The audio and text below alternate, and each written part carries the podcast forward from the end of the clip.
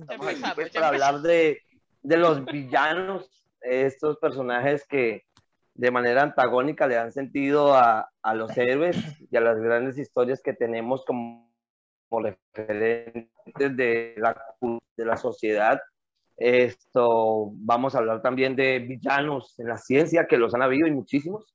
Y pues nada, no tengo eh, otra cosa que decir más que esperemos que nos vamos, que no nos durmamos a nuestros podcasts, que si llegan al final, por Dios, siempre, siempre es bueno que estamos nosotros siempre aquí reunidos hablando de las cosas que nos gustan y si alguien nos quiere escuchar, pues excelente y nos parece bacano en realidad. Lo hacemos nosotros como por reunirnos cuando nos reuníamos años atrás a hablar cuentos y mentiras y otras cosas. Nosotros seguimos en pandemia, seguimos en pandemia. Y de paso seguimos en pandemia encerrados en la casa. ¿Qué más hacemos?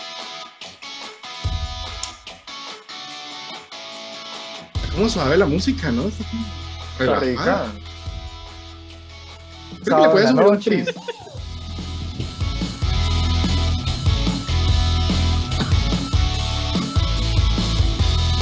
Nada muy bacano. La verdad, bueno, no, no, nuestra, nuestra música de intro, tenemos que agradecerle algún día al creador. Gracias, creador. Gracias, creador, nuestro Dios. Esto. Insisto que la canción parece muy What I Like About You, pero eh, me gusta. La puede dejar ahí de fondito, suena un poquito. Bueno, buenas noches a todos. Me pidieron el favor que todos y todas, me pidieron el favor que ya no diga señores, porque hay una dama en el grupo. Entonces voy a empezar a decir señores. hay algo que me preocupa más. Hay algo que me preocupa más y es que viendo las estadísticas, tenemos cinco personas que nos están viendo desde una ubicación desconocida. Así que podemos tener aliens oyéndonos Esperemos que no sea de la, desde el área 51. La gente Cosas de Forchan. La gente de Forchan. pues. No, pero desde, aparecen como humanos. Desde, desde el Anglia, desde las oficinas de la NSA. Virginia. A ver si efectivamente van a venir o no a la Tierra. Están todavía determinando si somos realmente estúpidos o no. Y con este programa lo van a saber. Si valemos la pena la invasión. ya, si vale el gasto. No sé con si condenamos a la humanidad. Bueno, señores. señores. Eh, Buenas noches a todos y todas. Ya me siento como maduro hablando para el público. No, vamos a quedarnos con señores y no le molesta David porque pues no es el genérico para, para, eh. hombres y mujeres. No, no, Entonces, eh, les doy la bienvenida a todos. Cada 15 días nos reunimos. Ya vemos cinco personas en Facebook Live para quienes creían que no íbamos a... tres en, en Twitch. Bueno, para que vean, triunfamos. Mamá, gracias por venir. Papá, eres el número dos, gracias. Y familiares del grupo en general.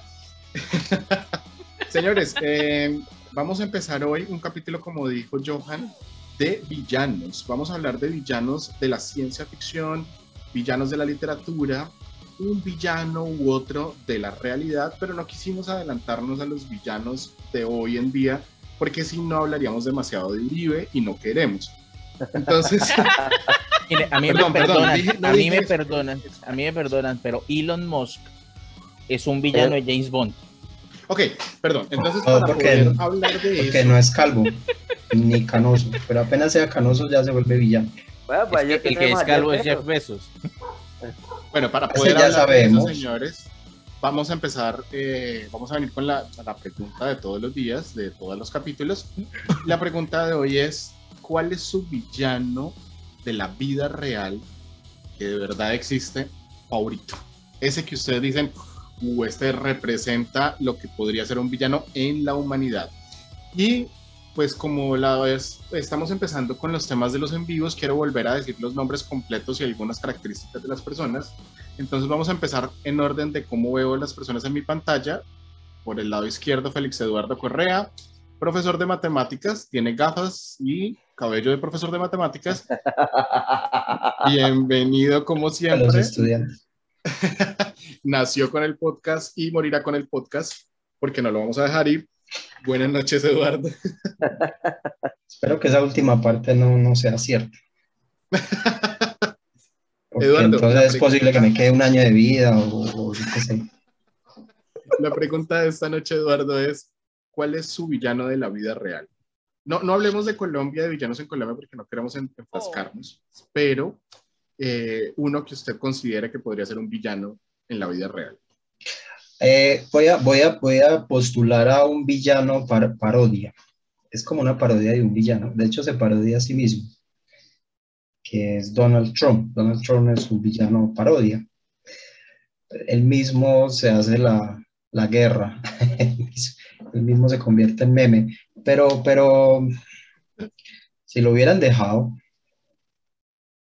lo hubieran dejado hacer lo que quería hacer, sí que hubiera acabado con el país más, más de lo que ya, ya hizo. Yo creo que ese es un, gran villano de hoy en día.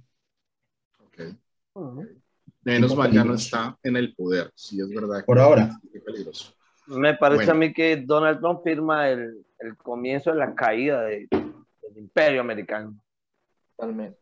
Miraremos. Bueno, Jorge Vitar a mi derecha, el geek residente del grupo, eh, conocedor de, por lo visto, todas las ciencias y tecnologías del mundo, porque en estos días nos habla de arquitectura, de vez en cuando nos habla, nos habla de criptozoología, eh, muchas veces nos habla de películas, sobre todo las malas. Entonces, y tiene su propio Yeti. Tiene su bienvenido hoy a este día de villanos, Jorge. ¿Qué más? ¿Cómo va todo? Bien, bien, bien, bien, aquí, preparándome psicológicamente. Ok, Jorge, su villano favorito. ¿En la vida real? Sí, por favor. Elon Musk. Y si cabe, o sea... O sea, mire, esto es así de sencillo. Usted puede decir, pueden decir lo que quieran, pero el astronauta, que era un maniquí, que iba amarrado al carro que mandó a Marte, eso era un agente del MI6 que respondía a 007 y a mí no me engaña nadie. ok. O sea, todo, todo lo que usted puede encontrar en un villano de James Bond ya lo tiene Elon Musk. tiene estilo. Propio, acaba de presentar los robots. Póngale cuidado, póngale cuidado. Tiene estilo, ¿cierto? Check. Tiene dinero. Check. Tiene poder. Check. Tiene tecnología que supera al promedio de la época en la que ocurre la historia. Pregunta, Jorge. Check. Rápida, pregunta rápida. ¿Elon Musk puede ser el nuevo doctor malito? No, ese sigue siendo Jeff Bezos. Pero entonces, si, si, Elon Musk es, pues, o sea, genio, millonario, filántropo, no, no lo convierte más en Iron Man. Mm, pero es que Iron Man es un, o sea, eh, yo quiero que quede claro. Momento, momento, momento, señores, déjenme saludar, porque es que si no, nos quedamos ahí en la discusión de Iron Man. no, no. Johan, yo decía Johan Martínez, no, Johan Amorocho, experto en, a ver, escalada, experto en física, porque es estudiante de física en este momento del Caltech, eh, estudiante de doctorado, ¿cierto? No, física, en física, doctorado en física. Ok, ok, estudiante de física en este momento del Caltech, experto en de todo, porque el hombre lo he visto trabajando en de todo en este mundo, ahora experto en camisetas, y usos y demás. es el encargado del outfit. Y pronto, y pronto en lencería les voy a mandar pantaletas a todos. Yo te las recibo, ¿eh? Mande, mande las muestras gratis y evaluamos. La tanga, mentiras, verdades y otros cuentos. La tanga, mentiras. No poner el búho. Ustedes, ustedes se pueden burlar mucho, pero el que va a hacer el merchandising del podcast cuando tengamos, seamos famosos, es ese man. Y, me va a llenar de va a tocar hacer lapiceros, los vasos de café, todo eso. Esto, no, mi, mi, mi, mi, villano favorito de la, de la vida real me parece a mí que es Erdogan, el presidente de Turquía. Una persona muy, muy peligrosa de hecho, no hace mucho, eh, varios expertos afirmaban de que si había alguien con el dedo sobre el botón que podía desatar la Tercera Guerra Mundial, era él. Porque pues eh, ese triángulo ahí entre Turquía, Rusia, Afganistán, Pakistán, Irán, eh, realmente es muy, muy, muy delicado y Erdogan es una persona muy, muy loca. Y, o sea, estamos hablando de que una persona, e, él estaba comprando petróleo a, a Hamas, le estaba comprando petróleo a Hezbollah, le estaba comprando petróleo, y es petróleo robado, o sea, asesinaban a personas y violaban y cuanta cosa, explotaban los oleoductos para robar petróleo y Turquía era la persona que se los, o sea, era el gobierno que se los compraba. Entonces esto fue muy, muy, muy delicado, aunque con eso, pues al igual que aquí en Colombia con la política Yuribe y lo demás, nunca pasó nada porque pues es el protegido de China y Rusia y pues ni modo. Pregunta, ¿Turquía tiene armas nucleares? Turquía, eh, sí. Sí, señor. O sea, Erdogan es una, o sea, sí, y Turquía es un país delicado. O sea, el tipo está loco. O sea, eso es como, como, es como Netanyahu en, en, en, en, Israel. O sea, es, una persona que no le tiembla la mano soltar los misiles y preguntar después. No sé, yo pienso ah, que a todos en tema de armas nucleares nos, tiembla, nos tiembla, ¿ve? les tiembla la mano, pero pues no sé, no quiero ahondar tanto en el tema. Bueno, señores, ahora sí, eh, señores, no mentiras, la razón por la que ya no puedo decir tantos señores porque me jalaron las orejas, la persona que está justo en la parte de abajo de mi pantalla con el espectacular telescopio de fondo. Eh, ¿Quién será? Cucuteña con acento argentino, cinco años viviendo en Argentina, estudiante de ingeniería de sistemas, ¿cierto? Nueve. Sí, sí. Wow. Nueve años. Eh, diseñadora 3D ahora, experta en música. De un día de estos deberías cantarnos algo. Eh, y la última integrante y favorita de todos, Deidre, buenas noches. Hola, ¿cómo están, chicos? Eh, hola, hola. repite la pregunta? Deidre, antes, favorito antes, real. Antes de que eres nuestra mujer favorita del podcast, Deidre. Antes sí, de que porque, la pregunta, ya, Deidre. ya, Eduardo no es, eh, ya, perdón, ya Andrés no es la mujer favorita. Ahora se Antes de que conteste la pregunta, ¿usted me puede regalar una frase en particular? Usted puede decir, no me crea tan toche, pero en acento argentino. No me crea tan toche. No, no. ahí se le sale el cucuteño. Sí, no, no. Sí, sí, sí, ahí sí. O sea, yo pensé que iba a decir algo como que boludo. Sí, no me creas no, no, no, no tengo, o sea, tengo, el acento que tengo no es el propio acento porteño, el de la capital, porque yo no vivo en capital. Así casi que, viste, no me reventen los huevos.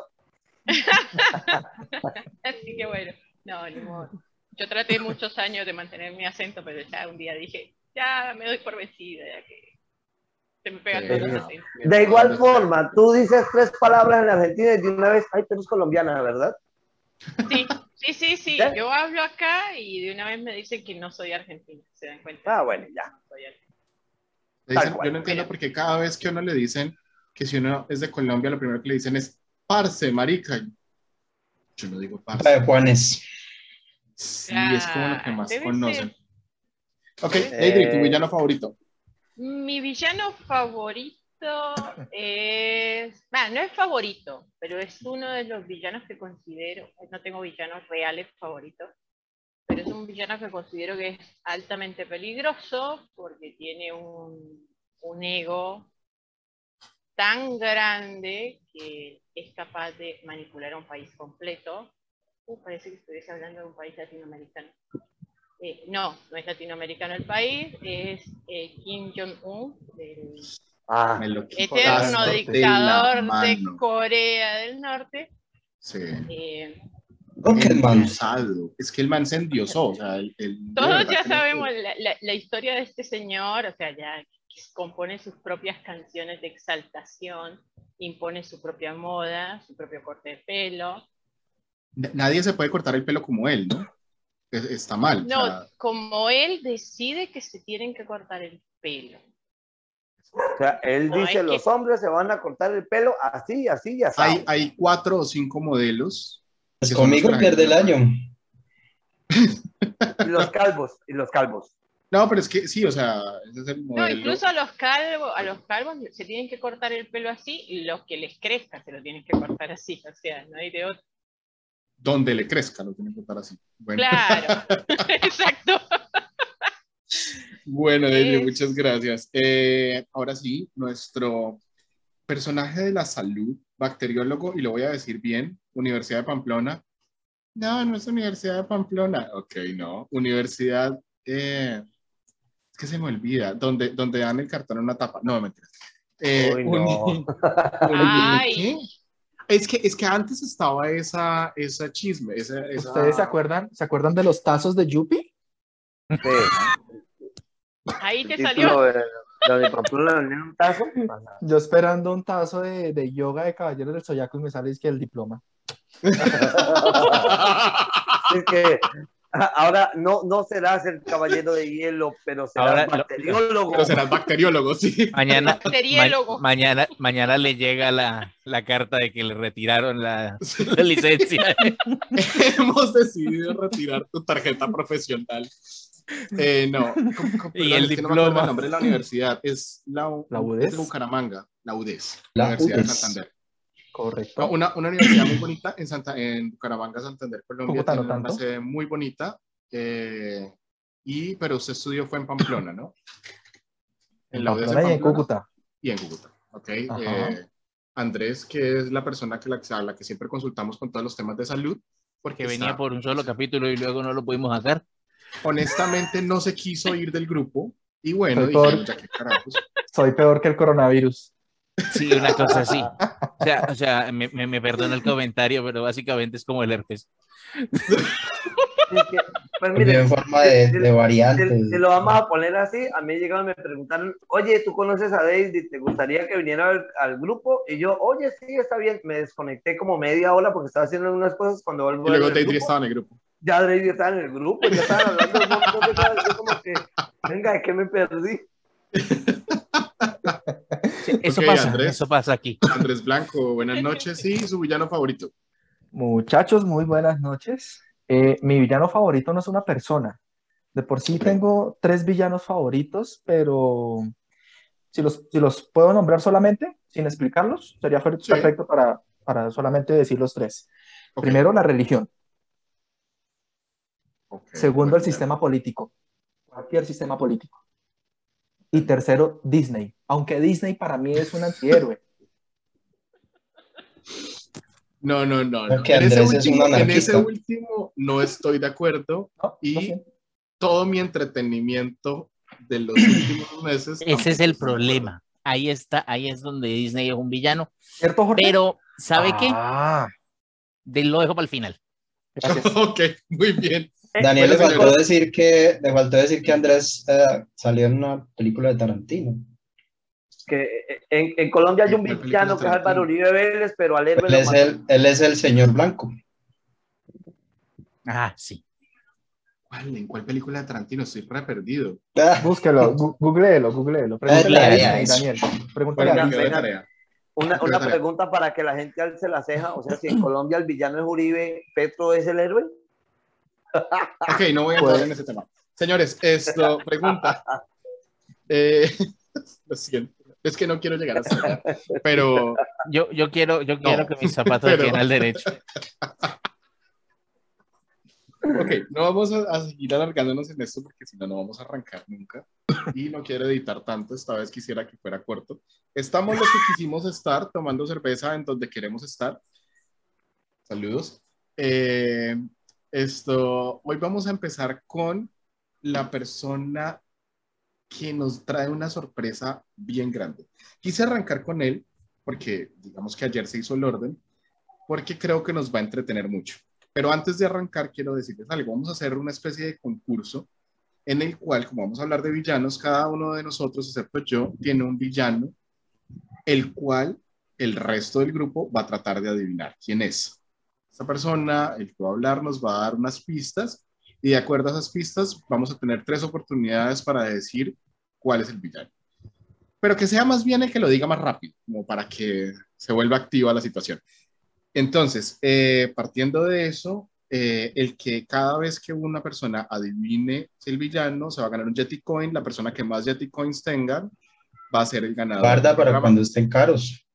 Sí, recuerden que el programa pasado eh, eh, lanzamos nuestra moneda de mentiras, verdades, otros cuentos. El Yeti Coin es una moneda limitada. En este momento tiene un costo aproximado de un peso colombiano. No. Yo usando monedas de 500 pesos. Un Jetty ¿Tan caro es? No creo. Ya No, subió. mentiras, es, es totalmente irreal el Jetcoin, pero pues lo hemos utilizado y lo vamos a seguir utilizando en el programa porque es súper Pero en divertido. serio, tengo monedas de 500 pesos, mire. 500 pesos colombianos. Te las pondremos, te pondremos de fondo el Jetcoin. Entonces, Andrés, vamos a arrancar con usted y para que arranquemos con fuerza, díganos por favor o denos las pistas de su villano. Eh, no sé si eh, Eduardo tiene la música de fondo de- del concurso. Claro. Listo, Se empiezo. puede Bueno, adivinar también en el chat, ¿eh? tres pisticas. están viendo el chat. Tres pistas Perdón, perdón, antes de que arranque, antes de que arranque. Eso, Jorge, ¿las tres personas que han caído por error a Twitch todavía están ahí? Dos siguen ahí. Miércoles, Ah, saludos bien. a las personas de Twitch, gracias. Hola. Tenemos un 66,6% de retención. Está como, el- está como la Con estadística estadísticas todo se puede arreglar. del peor, el, del genocida más grande de la historia. El de Caín, sí, yo sé. De Caín es el genocida más grande de la historia. Según el censo Eh. oficial de su época, mató, al Mató al 25% de la 25% población de la mundial. población Andrés, escuchamos, con una sus, piedra. escuchamos sus pistas para hoy. Perfecto, solamente tres pistas. Eh, va a ser muy difícil de identificar porque realmente no es muy conocido, pero de pronto los conocedores pueden darle. Eh, primero que todo, es de la casa editorial DC Comics, ¿vale? Es un personaje de cómics. Ok. Segundo, es un personaje eh, que representa en la vida real algo a lo que muchos le tememos o incluso queremos.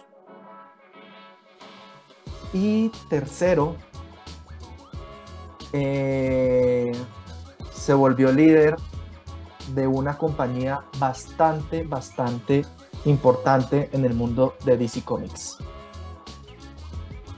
¿La compañía es una empresa? Ok. No es Luthor. Eh, una corporación, entonces. No, Ok, Ya, ahí ¿Listo? está. El que, el que Perfecto, quiera adivinar. Ya. Jorge gastó su, su, tu cartucho. Sí, ya, Jorge dijo muerto. ¿Qué dijo Jorge? ¿No era? Luthor. que no. es Luthor. Luthor. que no es Luthor. ok, Juan Sebastián Ureña le dice grande, Jorge.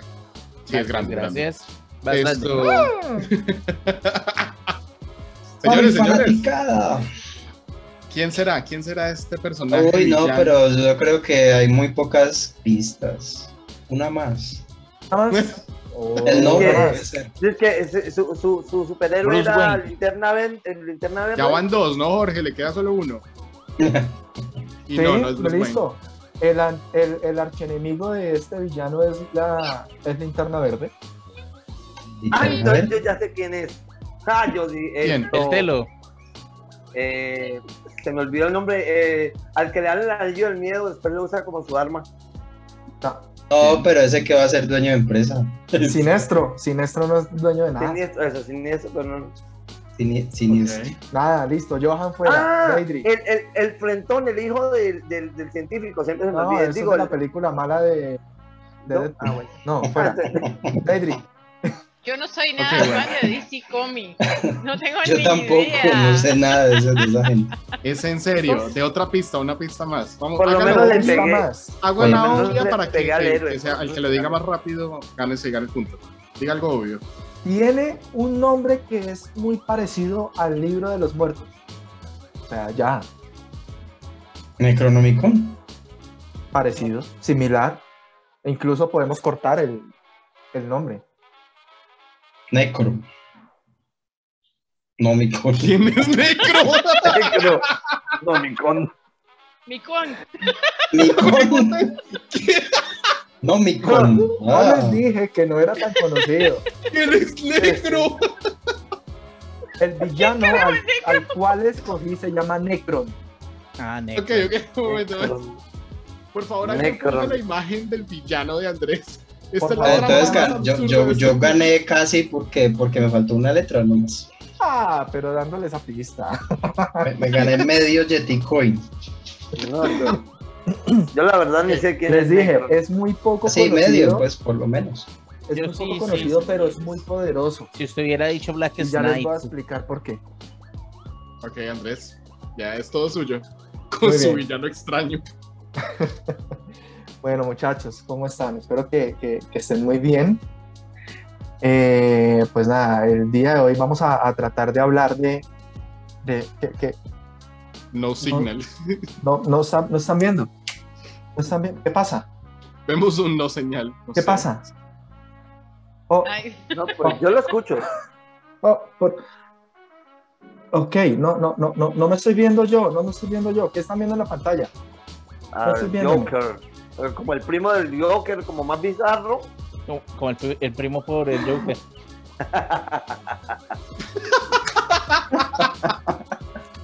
es el Joker versión Colombia, bueno, bueno, bueno. Ok, ok, el, el bromista entonces.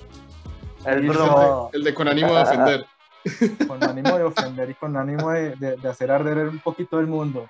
Muchachos, oh. les quiero hablar a ustedes ni de Doomsday, ni de Luthor, mucho menos del payaso de Iron Man que es de Marvel, pero sí quiero hablarles de alguien que es mucho más poderoso que todos estos. Se llama Necron. Necron es el señor de la vida y el señor de la muerte. Necron es una representación física que es abismal y es el símbolo mismo de la muerte a una escala mucho más grande, a una escala cósmica. Y por eso tiene que estar acá. Necron es el principal enemigo de la corporación de linternas verdes. Y mucho más adelante en el tiempo, cuando decide batallar contra las linternas verdes, él forma lo que se le llama las linternas negras o corporación de linternas negras. Por eso les digo, es el dueño de esa corporación. Él es la reencarnación de la muerte y de la oscuridad, y él puede tomar la vida a su gusto, así como la puede quitar. Tiene el poder de la Dark Lighting, y esta es un arma que es muy poderosa, dispara rayos, y solamente un ser en todo el universo DC ha podido bloquearla, mas no ha tenido la fuerza necesaria para poderla retener. Y es Wonder Woman, con sus brazaletes. Aún así, esta persona, esta persona es el regente que tiene el, reino que bordea el infierno, el limbo y el purgatorio. Y este reino es en donde las almas están esperando el destino final. Van a ser divididas en, estos tres reinos. Aquí es donde Necron aprovecha ese poder y esa hambre de poder que tiene y empieza a consumir esas almas y siempre va a querer más, más y más almas. ¿sí?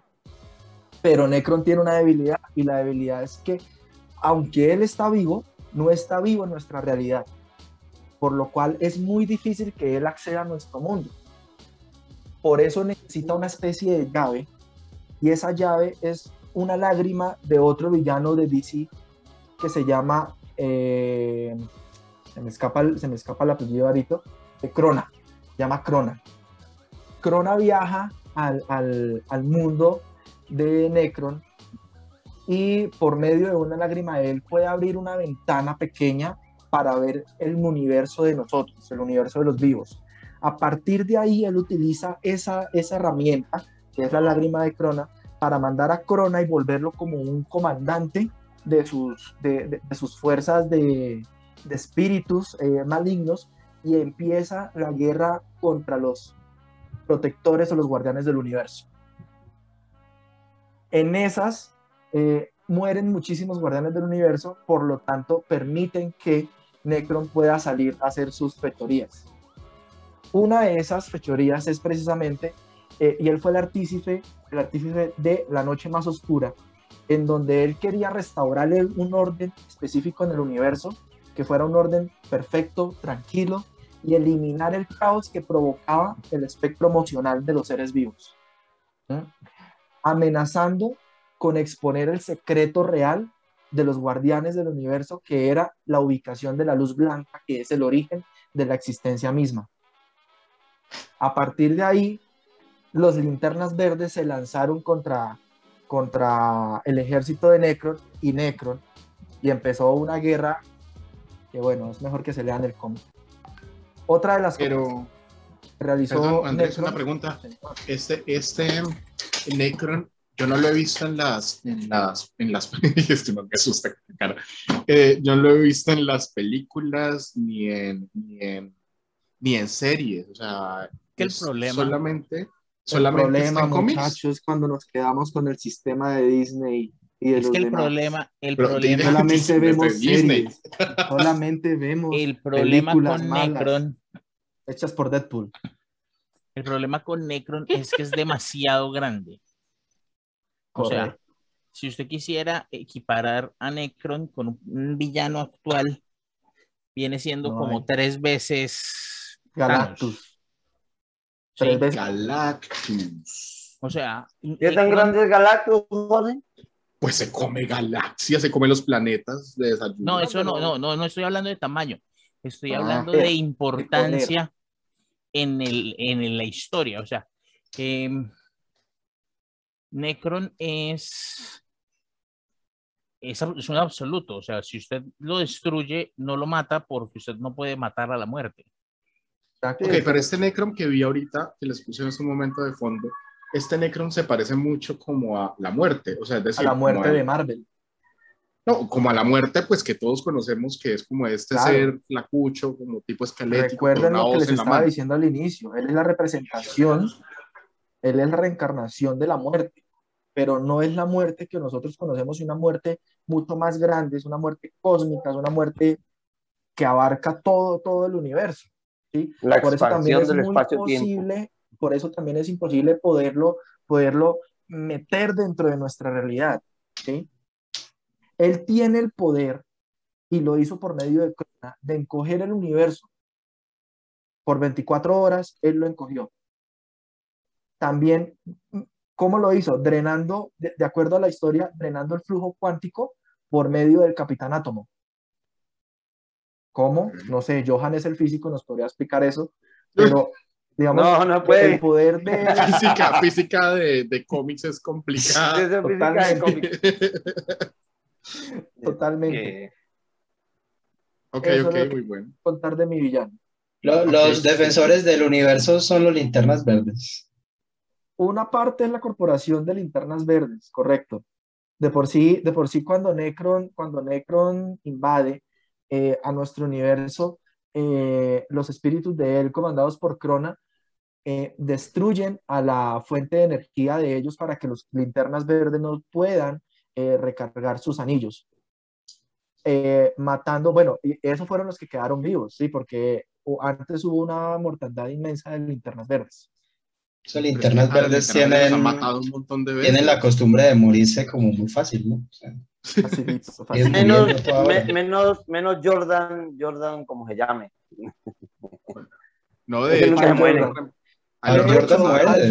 Jordan, eso Sí, reemplazan. es el que termina salvando toda la realidad en la noche más oscura que creó Necro. Él muere y se ¿Al vuelve Jordan? Deadpool. Él, él- él vuelve,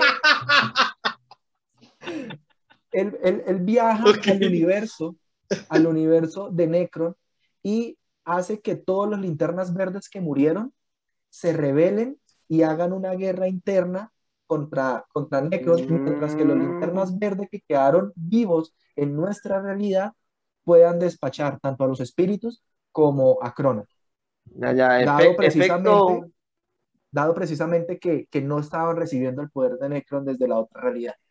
sí, Así exacto, es o sea, le creó una revolución interna para que, al igual que Roma, empezara a destruirse desde adentro. Le armó un sindicato, pues. Eh, correcto. Y no, qué triste. triste bueno, eh, pues, pues muy bueno, Estás Necron.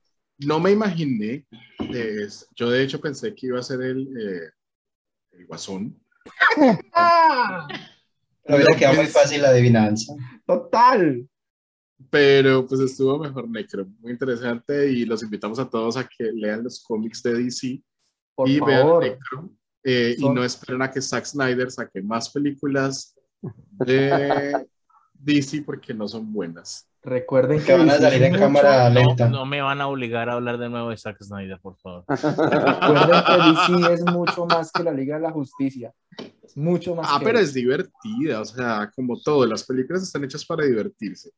Y creo que, creo que las películas de la Liga de la Justicia cumplen en parte con ese requisito.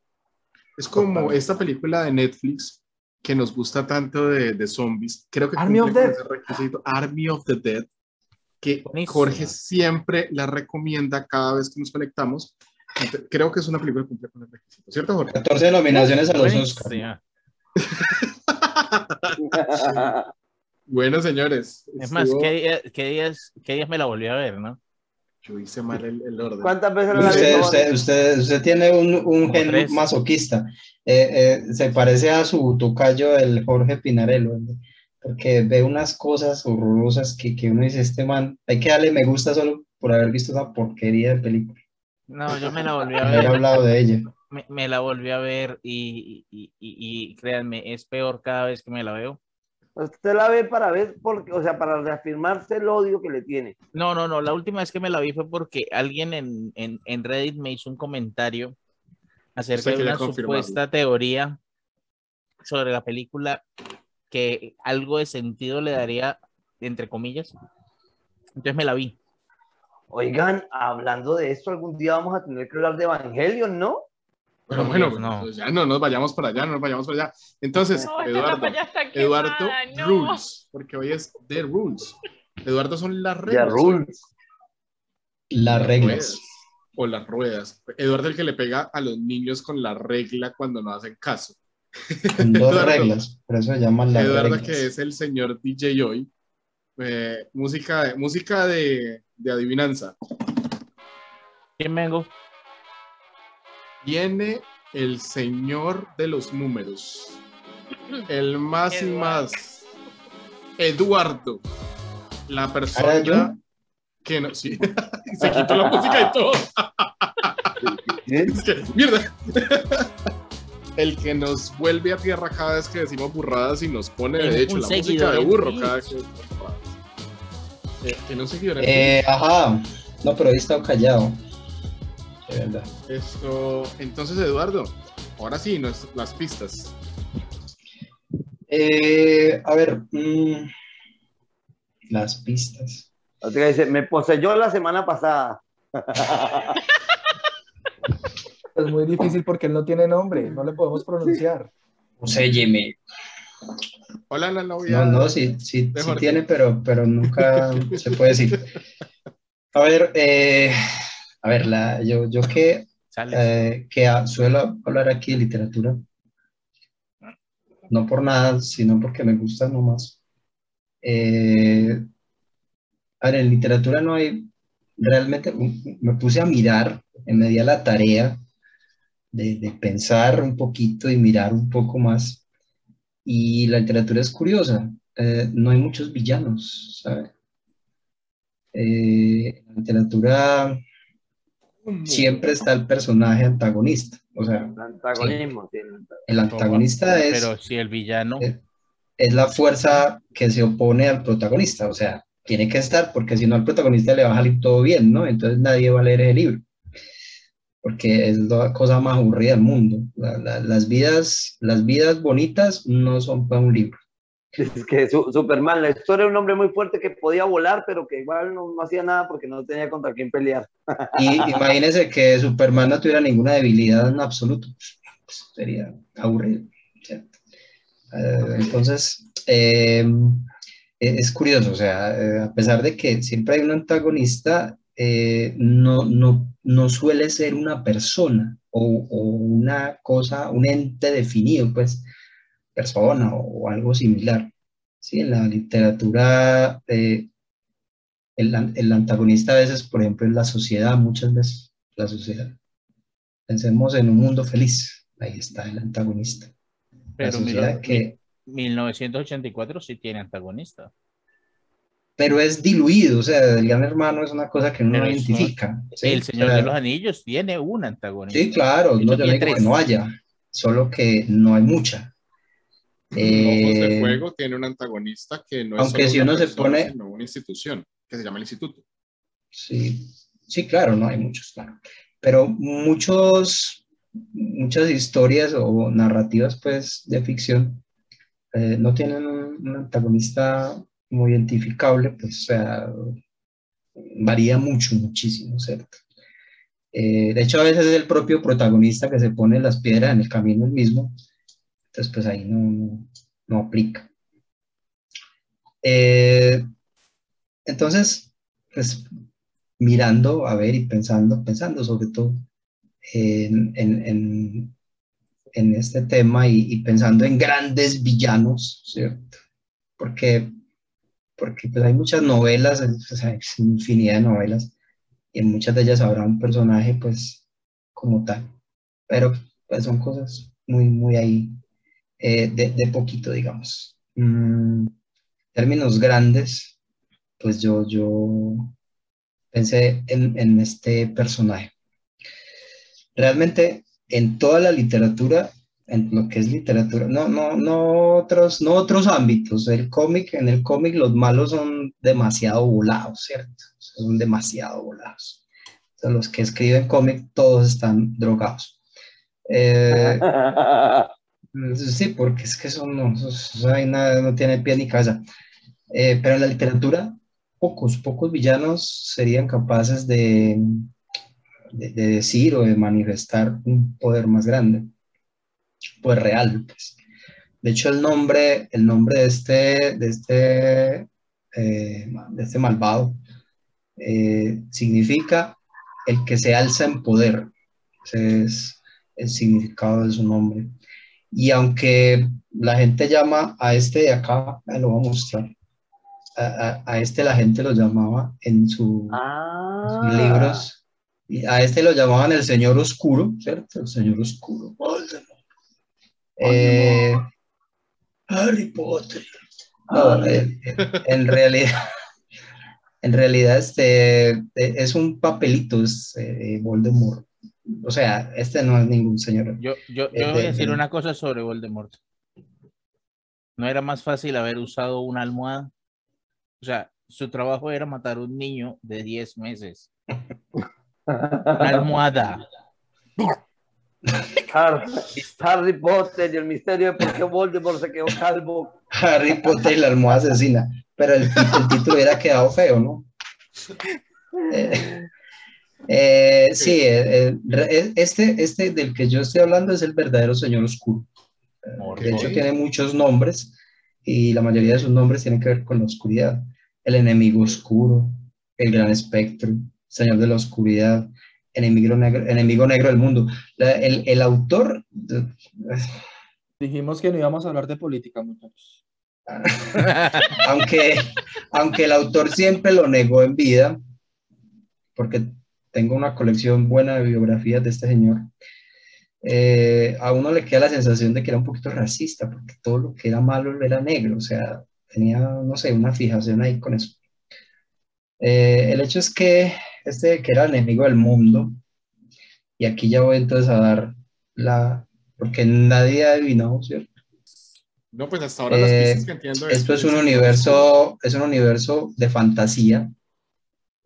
Es de Tolkien, ¿no? Por ahí va la cosa.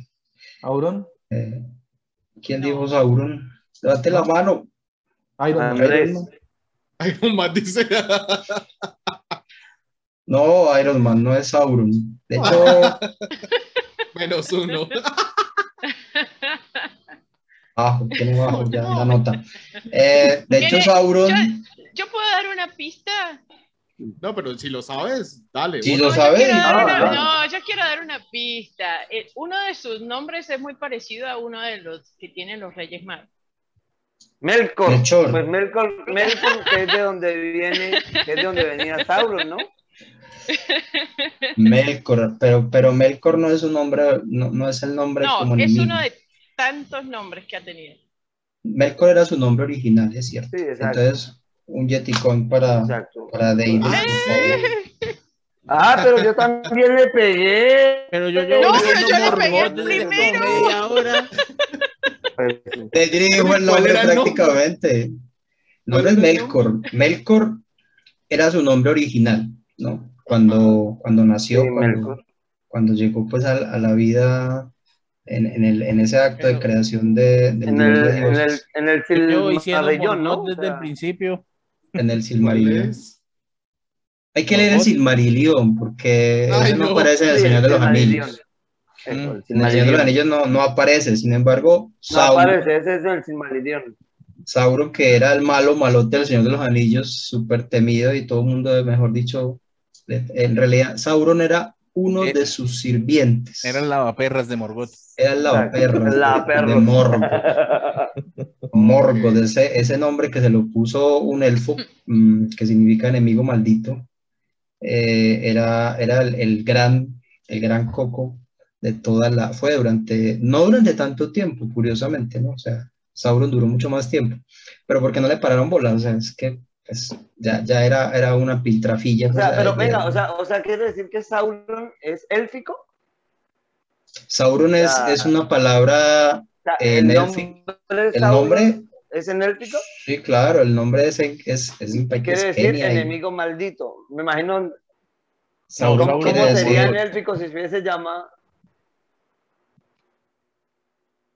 No sabemos cuál era el nombre original de Sauron. ¿Cómo sería? Me, preguntaban cómo sonaría en élfico el putas patas.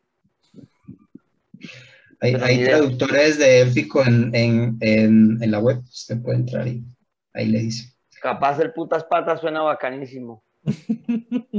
Todo suena bueno. bacano en Y si bien es cierto que, que al final de la primera edad eh, Morgoth fue, fue derrotado, ¿cierto? Pero es que para derrotarlo tuvieron que llegar todos los otros dioses a pelear contra él y su ejército.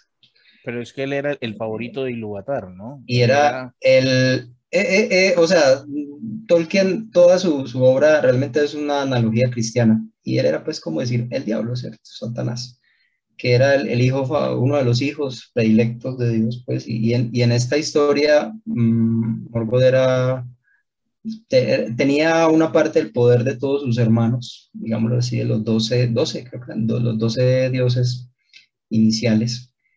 Eh, y pues se unieron todos contra él porque pues estaba acabando con todo, ¿cierto? Eh, y lo derrotaron, lo, vencieron, le destruyeron su ejército. Sauron se escapó, se fue corriendo, pues se, escondió. Eh, a, a, Morgoth lo, le cortaron los pies, lo encadenaron, y lo tiraron por allá a un hueco que se llama el vacío intemporal. Sin embargo, dice, dice Tolkien en su, en su, en su obra, pues en el Silmarillion, que, que él fue el origen de todo el mal, todo el mal en la Tierra, en la Tierra Media, pues. Eh, y ese mal nunca, nunca va a finalizar, siempre va a estar ahí. Y en palabras de, eso es en palabras de, de Gandalf, va a seguir operando en todas las épocas y en todo lo creado y seguirá dando frutos negros hasta el fin de los días. Ese es mi villano de la literatura. yo no creo que haya un, yo no creo que en la literatura haya un villano más grande, excepto Satanás, ¿no? Pero es que es básicamente lo mismo. Pero sin elfos. Este momento, este momento en el que se cayó, bueno, donde lanzaron a su villano, ¿Es el mismo lugar donde se cayó Gandalf con este demonio? No. ¿Con el Balrog? No. No. No, Gandalf se cayó a un hueco literal. Sí, pero Gandalf se cayó en un y cayendo eternamente, ¿no? Morgoth lo arrojaron a un lugar que se llama el vacío intemporal, que está más allá de las puertas de la noche. Es un lugar. Se supone que de ahí no se vuelve. Es como otra dimensión, algo así. ¿sí? se supone que de ahí no vuelven, pero al final él se va a escapar de ahí. O sea, la profecía es que al final, al final de, de, las, de las eras, y ojo porque según Tolkien, ese mundo es nuestro mundo. Eh, o sea, aquí en este mundo existieron elfos, enanos, bueno, de enanos todavía hay. Eh, y, y, todavía, todavía, todavía habemos. Pero, pero no viven en montañas, ni sacan oro. Pues algunos sí, no, no faltará, ¿no? Y Colombia está lleno de montañas. Y de enanos. Y de oro. Este, y de oro. Debe haber alguno. ¿Cuál será el país con más enanos en el mundo? ¿Ilegales? Mi experiencia personal, Colombia está llena de enanos.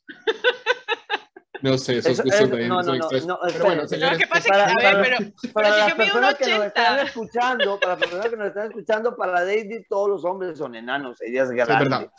Pero ustedes no vieron esa promoción, y esto es solo un pequeño paréntesis, esa promoción que hizo Alcatel en Colombia de tenemos los precios más bajos y contrataron como a 10 enanos para que hicieran la publicidad enfrente de, Ay, no del Sí. Ay, Sí. sí. Los demandaron horrible. ¿En Te serio? mandaron otros enanos. Sí, la comunidad del enano. Esto, La comunidad de edad. Los siete, los siete enanos de la Blancanieves les pusieron una demanda. Al que nos esté pensando en demandar, le avisamos, esto no, esto no reditúa, ¿no? No- no tenemos siento plata. Están mucho. pensando en demandar, no tenemos nada. O sea que No tenemos No hay dinero. plata. Eso está nombre de otra persona, así que yo no lo tengo. eran mucho más ricos los enanos de Cualquier Blancanieves. cosa, nuestro representante legal es Daniel. No. Sí, sí, sí. Daniel, Ok, y Daniel que íbamos a hacer un episodio de enanos. Nunca entendí entonces por qué dice, por qué decía, por qué decía Gandalf que había caído durante muchos años. De hecho, cuando No, nunca dijo años. No, dijo él- mucho, mucho tiempo. Él dijo Mucho que tiempo. no, Yo no, entendí oh, no, años, porque no, recuerdo, no, no. pero, pero, pero, pero termino de hacer mi pregunta, porque si cuando a él le dicen Gandalf, o sea, cuando lo vuelven a nombrar, él dice, oh, ese nombre, hace muchos años me decían así. No, hace mucho A tiempo. ver, es que No, lo que pasa es que cuando A ver, Gandalf a ver. muere, cuando Gandalf, mue- Gandalf no muere, ¿sí? Porque no Gandalf muere. es un, es un espíritu del del, tiempo similar a Sauron, ¿no? Esos son no iguales. puede morir, de por sí no puede morir. Entonces él no muere, sino que se va para, para allá donde están Allá. estos señores. Y, y él llega donde el rey de todos los, los dioses, el rey de los dioses le dice, mm, Paila, usted no puede morir todavía, sea, no puede ir para acá a seguir descansando porque no ha terminado lo que lo mandé a hacer. Entonces lo vuelve a regresar otra vez. Pero pasa, regresa- pasa un tiempo para una- el, el tiempo no, Sí. es, no es igual aquí que allá, o sea, Sí. es como Él dice, interestelar, me me eh, sí, él dijo, me vi Todo fuera se del soluciona con el poder del y amor. espacio. Eso dice, eso dice. O sea, luego de que derroté a Claro. la bestia, cuando estrellé los, eh, estrellé los, los, los restos de su cuerpo contra un- los flancos de la montaña, me quedé extraviado fuera del tiempo y del espacio. Esto es lo que dice. Lo Pero, esa- esos son, pero esos son diálogos de la película. En el libro Sí, no dice eso. Simplemente Bueno, en el libro pero- dice que volvió a, a- a donde lo, lo enviaron y, y Ah, lo volvieron exacto. a mandar otra vez con la misma misión y, y, y más poderoso y, y, con, y con cloros, ¿no? Y- Realmente, realmente, en términos de. Dungeons and Dragons, lo que pasó fue lo siguiente. Gandalf aprovechó, hizo que la party se retirara, aprovechó el daño de caída para matar al Balrog y se robó toda la experiencia. Sí. Ok. buena, buena, buena apreciación. Bueno, muy bien, señores. Entonces, ¿cómo estamos de Yeti Coins? ¿Quién lleva, quién, quién se ganó el último Yeti Coin? Yo me Daedry merezco un uno. Yeti Coin y yo. a mí me y yo llevo medio. Daedry. Yo tengo que llevar medio porque yo me acerqué. Yo, mucho. yo, yo dije, yo dije Eduardo uno, Morgoth lleva cuando uno. él estaba dici- hablando de Voldemort. Yo me acerqué. Ah, a pero, pero, pero no vale decir mentalmente, Jorge. No, no lo, lo dije. Miren la grabación que esto está grabado, juego, madre vida. No, no, no, no. Ahí está. Bar. Yo también, pero pues ya acá lo tengo. Eduardo, eh, Andrés iba a decir algo. ¿no? Andrés iba a decir algo, ¿no? Ah, perdón, Sí, lo vi levantando la mano. tengo, Bueno, tengo derecho. Aló, ¿me, escu- ¿me escucha? Sí, ahora sí. Ok, Sí. que si tengo derecho a 25 centavos de Yeticoin porque yo dije, y a partir de ahí creo que yo dije la pista. Ya luego Daedry dijo el nombre. No, nada. Sauron, ¿no? ¿No? Cero. No. Uno, uno Eduardo, nombre. uno Daedry. Yo no dije Yo no el sé. nombre. Fue Eduardo. A mí me estafaron. Eh, yo fui el que dije el nombre, pero bueno, no importa. Ah, no, entonces, entonces, entonces el- ya le quitamos los. No, no, pero no, ¿Saben no? David, David, no, no, no, Medio ya Dijo- Dijo, sabía- Daedry dijo la pista porque ya David sabía quién era. Ya Sí, sabía sí, quién sí, era. sí. Sí, yo también estoy de acuerdo con eso. Bueno, señores, entonces los, el concurso va así. Un Yeticoin para Eduardo, un Yeticoin para Deidre y Eduardo regálenos música de concurso porque se viene la segunda de este podcast y vamos a ver si ahora sí subimos seguidores. Deidre, como OnlyFans, no mentiras. Sí, porque en OnlyFans ya no hacen eso. No, no, no, no, no. Vamos. eso es solo para el A partir de octubre, a partir de octubre, todavía sí lo hacen. Entonces todavía. Nos estuvimos entrenando, por favor. ok, Vamos con el héroe de Daydream. Yo quiero participar. No, ¿cuál es? No ¿Cuál héroe? El villano. Tratándose, tratándose de otro mí, vendría a ser un héroe. ok, ok. Entonces, eh, villano. A ver, mi villano. Este villano es, creería yo que es el villano más antiguo que se creó la humanidad. Un baba. Es más, es más antiguo que Dios y el diablo. Un baba. ¿Es más antiguo que qué, perdón? es más antiguo, es más antiguo que Dios y el diablo. Y tiene ah, pues tanto poder este villano que trasciende de la imaginación a la vida real. Jorge, ¿tenemos todavía alguien en Twitch? Tenemos una persona en Twitch que no se ha querido ir, no sé qué pasa. No sé si tiene problemas con el computador. Cuatro personas en Facebook Live. Si alguien quiere decir el villano, buscamos después algún premio.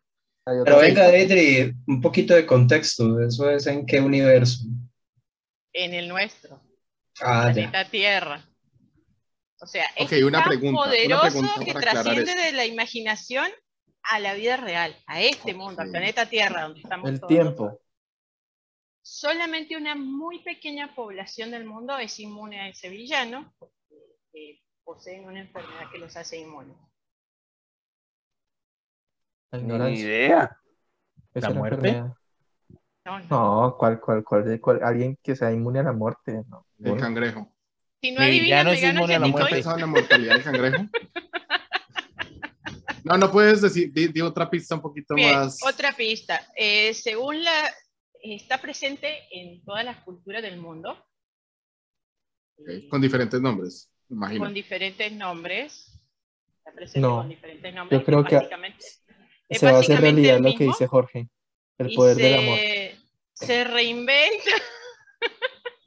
se reinventa, cambia de forma. ¿El miedo? No, el miedo es su arma más poderosa. La oscuridad. es una muy buena pista. El miedo es su arma más. El coco. ¿Quién dijo el coco? Eduardo. lo gané, lo gané. ¿Qué? Es que me acordé de la película de los guardianes. No, no, venga, me siento estafado. A ver, les sí, esto está como arreglado para el lado no. de la pantalla. Ese coco no. A mí se me hace que, esto, que, que entre Eduardo y Deidre estuvieron chateando en privado. Andrés, Andrés tiene el coco, ahí está el coco. Tiene sentido. Eduardo es coco pelado. Ay, no. A ver, les, explico, les, explico, por qué dije todo esto, de que eh, es el, el villano más antiguo que existe en la humanidad, porque está presente en todos los mamíferos, no solamente en los humanos. Existe desde antes de que el ser humano fuese Homo sapiens. Eh, es el miedo más profundo que, siente, que sienten todos los mamíferos hacia lo desconocido, hacia las cosas que están en la oscuridad, y es el miedo que los impulsa como a la autoconservación. A partir de ese concepto es cuando se empezaron ya los humanos a crearse sus historias del coco, o el boogeyman, o el hombre de la bolsa. Está presente en, el ropavejero del chavo. el ropavejero del chavo. Está en muchas, en muchas culturas. El hombre del saco, ¿no?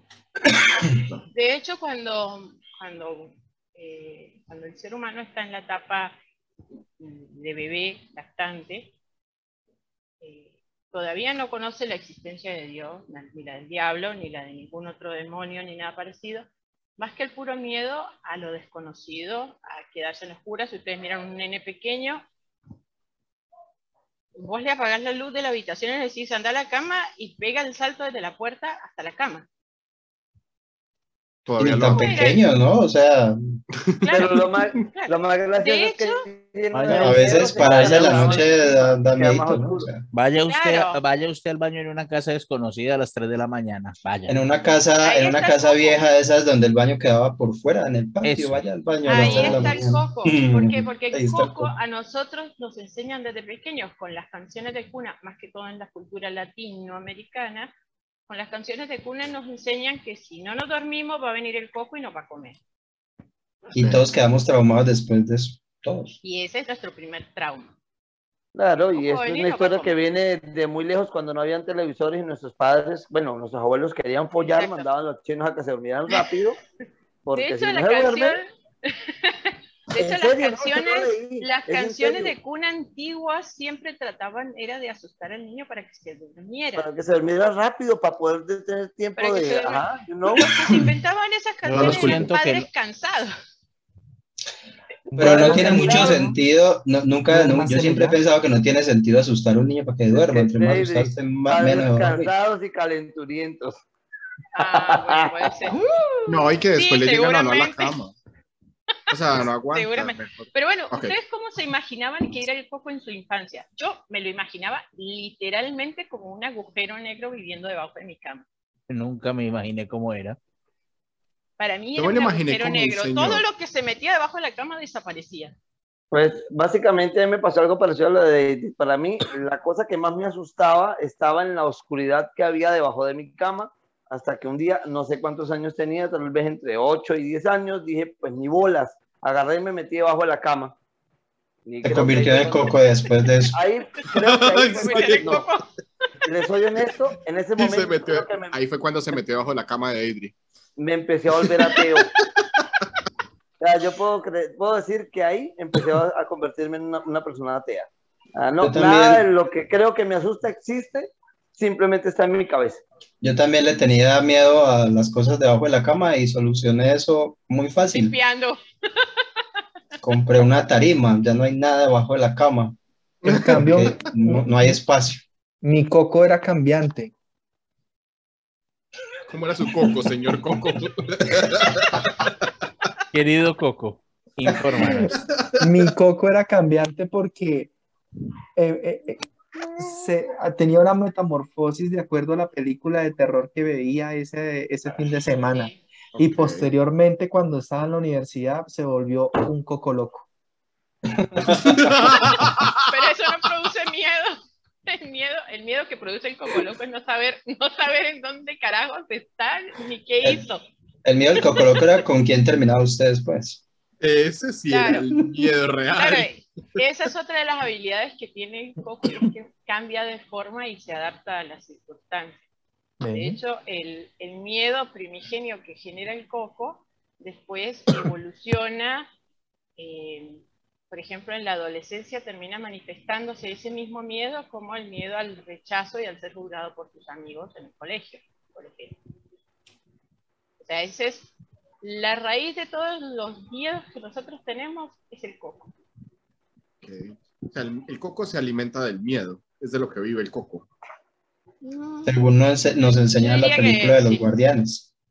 Pero no, él, se comió a Sandman y ahora tenía más poderes. No lo comió, lo desapareció, pero después volvió a aparecer. yo me quedo con el coco de Billy Mandy. Ese es el, mejor, poco coco el más inútil del mundo. Sí, es re... Pero ese... es re inútil ese coco. Uy, hace mucho rato no veo Billy Mandy. Tendría que volver a verlo para acordarme. Era amigo de, del esqueleto, ¿no? Daba lástima claro, era amigo de puro hueso. Daba lástima. Puro hueso era la muerte, ¿no? O sea. Que se quejaba, se quejaba de que no asustaba porque la humanidad ahora veía mucha televisión. Ok, que no es mentira, ¿no? No, pero, pero yo creo que en este momento a todos los productores de películas que nos están viendo, no es un mal momento para hacer una película de Coco creo que aguantaría para este momento de la vida. No, la película de Coco ya la hicieron y es buenísima. Señor Kevin Feige, usted que está viendo. Es Coco. no. no. no, pero no esa. No esa, no Coco. El Coco. de por sí, de por sí hay una película colombiana malísima, eso sí, que se llama Y es de terror con humoristas, ¿no? Es de, decir película colombiana y decir malísima, pues. Es, es redundante. No no, no, juzguemos porque hay películas muy buenas colombianas. Sigue en el pedestal la estrategia del caracol. Sigue en el pedestal. Pero, o sea, como del 92 es 94. Pero y sigue mandando. Pero sí sigue siendo la mejor película que hemos producido. Los gringos piensan que Casablanca es la mejor película de la historia. Y no fue tan buena. Cuánto? O sea, y no fue tan buena. Y no fue tan buena. ¿Cuál? ¿Casablanca o la estrategia? La estrategia. O sea, a ah. mí no me parece que haya sido, o sea, ya en este punto la vuelvo a ver, tal vez me divierte un poco, pero no me parece que sea la película, como para a que... Mí me parece divertida. El Coco le va a decir, quieto, señor Zack Snyder. Ya, por ejemplo, a mí me gustó mucho la película de La Pena Máxima. Muy buena. Pero película, muy buena. Ese también tenía Coco. O sea, todas las películas tienen un Coco, ¿no se han dado cuenta? No sé, yo no lo puedo tomar en serio con una cara de Coco. y en la playa. Sí. en la playa. La cara que hace. bueno, señores, partiendo del hecho de que Deidre nos asustó con el coco, que creo que nos reímos más de lo que nos asustamos, que además esta, esta, esta Guinness está chévere, me está haciendo buen efecto. Ya, me va a llegar el coco ahorita a la Por eso la risa. Patrocinados por Guinness, cerveza Guinness, gracias Guinness. Patrocinados, sí. Sí, si, nos quieren patrocinar eh, con, con, cervezas, no nos molestamos. Las muestras gratis a Colombia no llegaron. Señores. y un segundo, me faltó una, una sola cosa. Ah, ¿Quiénes son inmunes al coco? Ah, ¿verdad? Resulta, que existe una enfermedad en la que hay, hay una parte del cerebro que es la que se encarga de em, controlar el miedo, generar el miedo. Pero hay unas personas que sufren una enfermedad en la que esa parte del cerebro, del cerebro se hace muy pequeña, se seca y se vuelve inútil. Entonces son personas que no sufren, no sufren de miedo. Es una, es una amígdala, pero no es la amígdala que tenemos, la amígdala cerebral. Esta enfermedad se, llama, se llama lipoidoproteinosis o la enfermedad de Urban-Willis. Y esas personas no sufren de miedo. No, no, no pueden sentir miedo de ninguna manera. Y esa enfermedad es extremadamente peligrosa. No, nada. No, no, no. Las personas sienten amor, sienten. tienen sensaciones. Todos los demás sentimientos tienen. Lo que no tienen es miedo. Entonces son O sea que esa era la, la enfermedad de Juan sin del ciego este, ¿no? Juan sin miedo, por ejemplo. El ciego. Eh, Daredevil. El ciego de Daredevil. ¿Sí? Era el hombre sin miedo. Matt Murdock. Este, ah, pero sí debe ser extremadamente peligroso porque de verdad es peligroso porque las personas que no sienten miedo no tienen eh, el miedo el miedo es el, principio del instinto de autoconservación es correcto. Y sin él entonces son los que terminan muriendo en, en, esos desafíos extremos que están haciendo ahora por TikTok. No y, son, son gente que, la, la familia tiene que tiene que estar eh, haciéndoles listas de cosas que usted no debe hacer. Porque ah, para, él, para él no tiene, o sea, para él no tiene sentido no saltar a la línea del metro para llegar al otro lado. Pero eso no es, esa no es la misma, no es la misma enfermedad de los que no sienten dolor, ¿cierto? Es otra cosa. No, no, no, esta es otra, ¿Cómo se llama la enfermedad, por favor, David? Se llama enfermedad de, de Urbach-Witt o eh, lipoidoproteinosis. Mm, déjeme, déjeme, les do, déjeme lipoidoproteinosis. Saben que la toxoplasmosis se ha estado ligando con personas que tienen menores índices de miedo. Sí.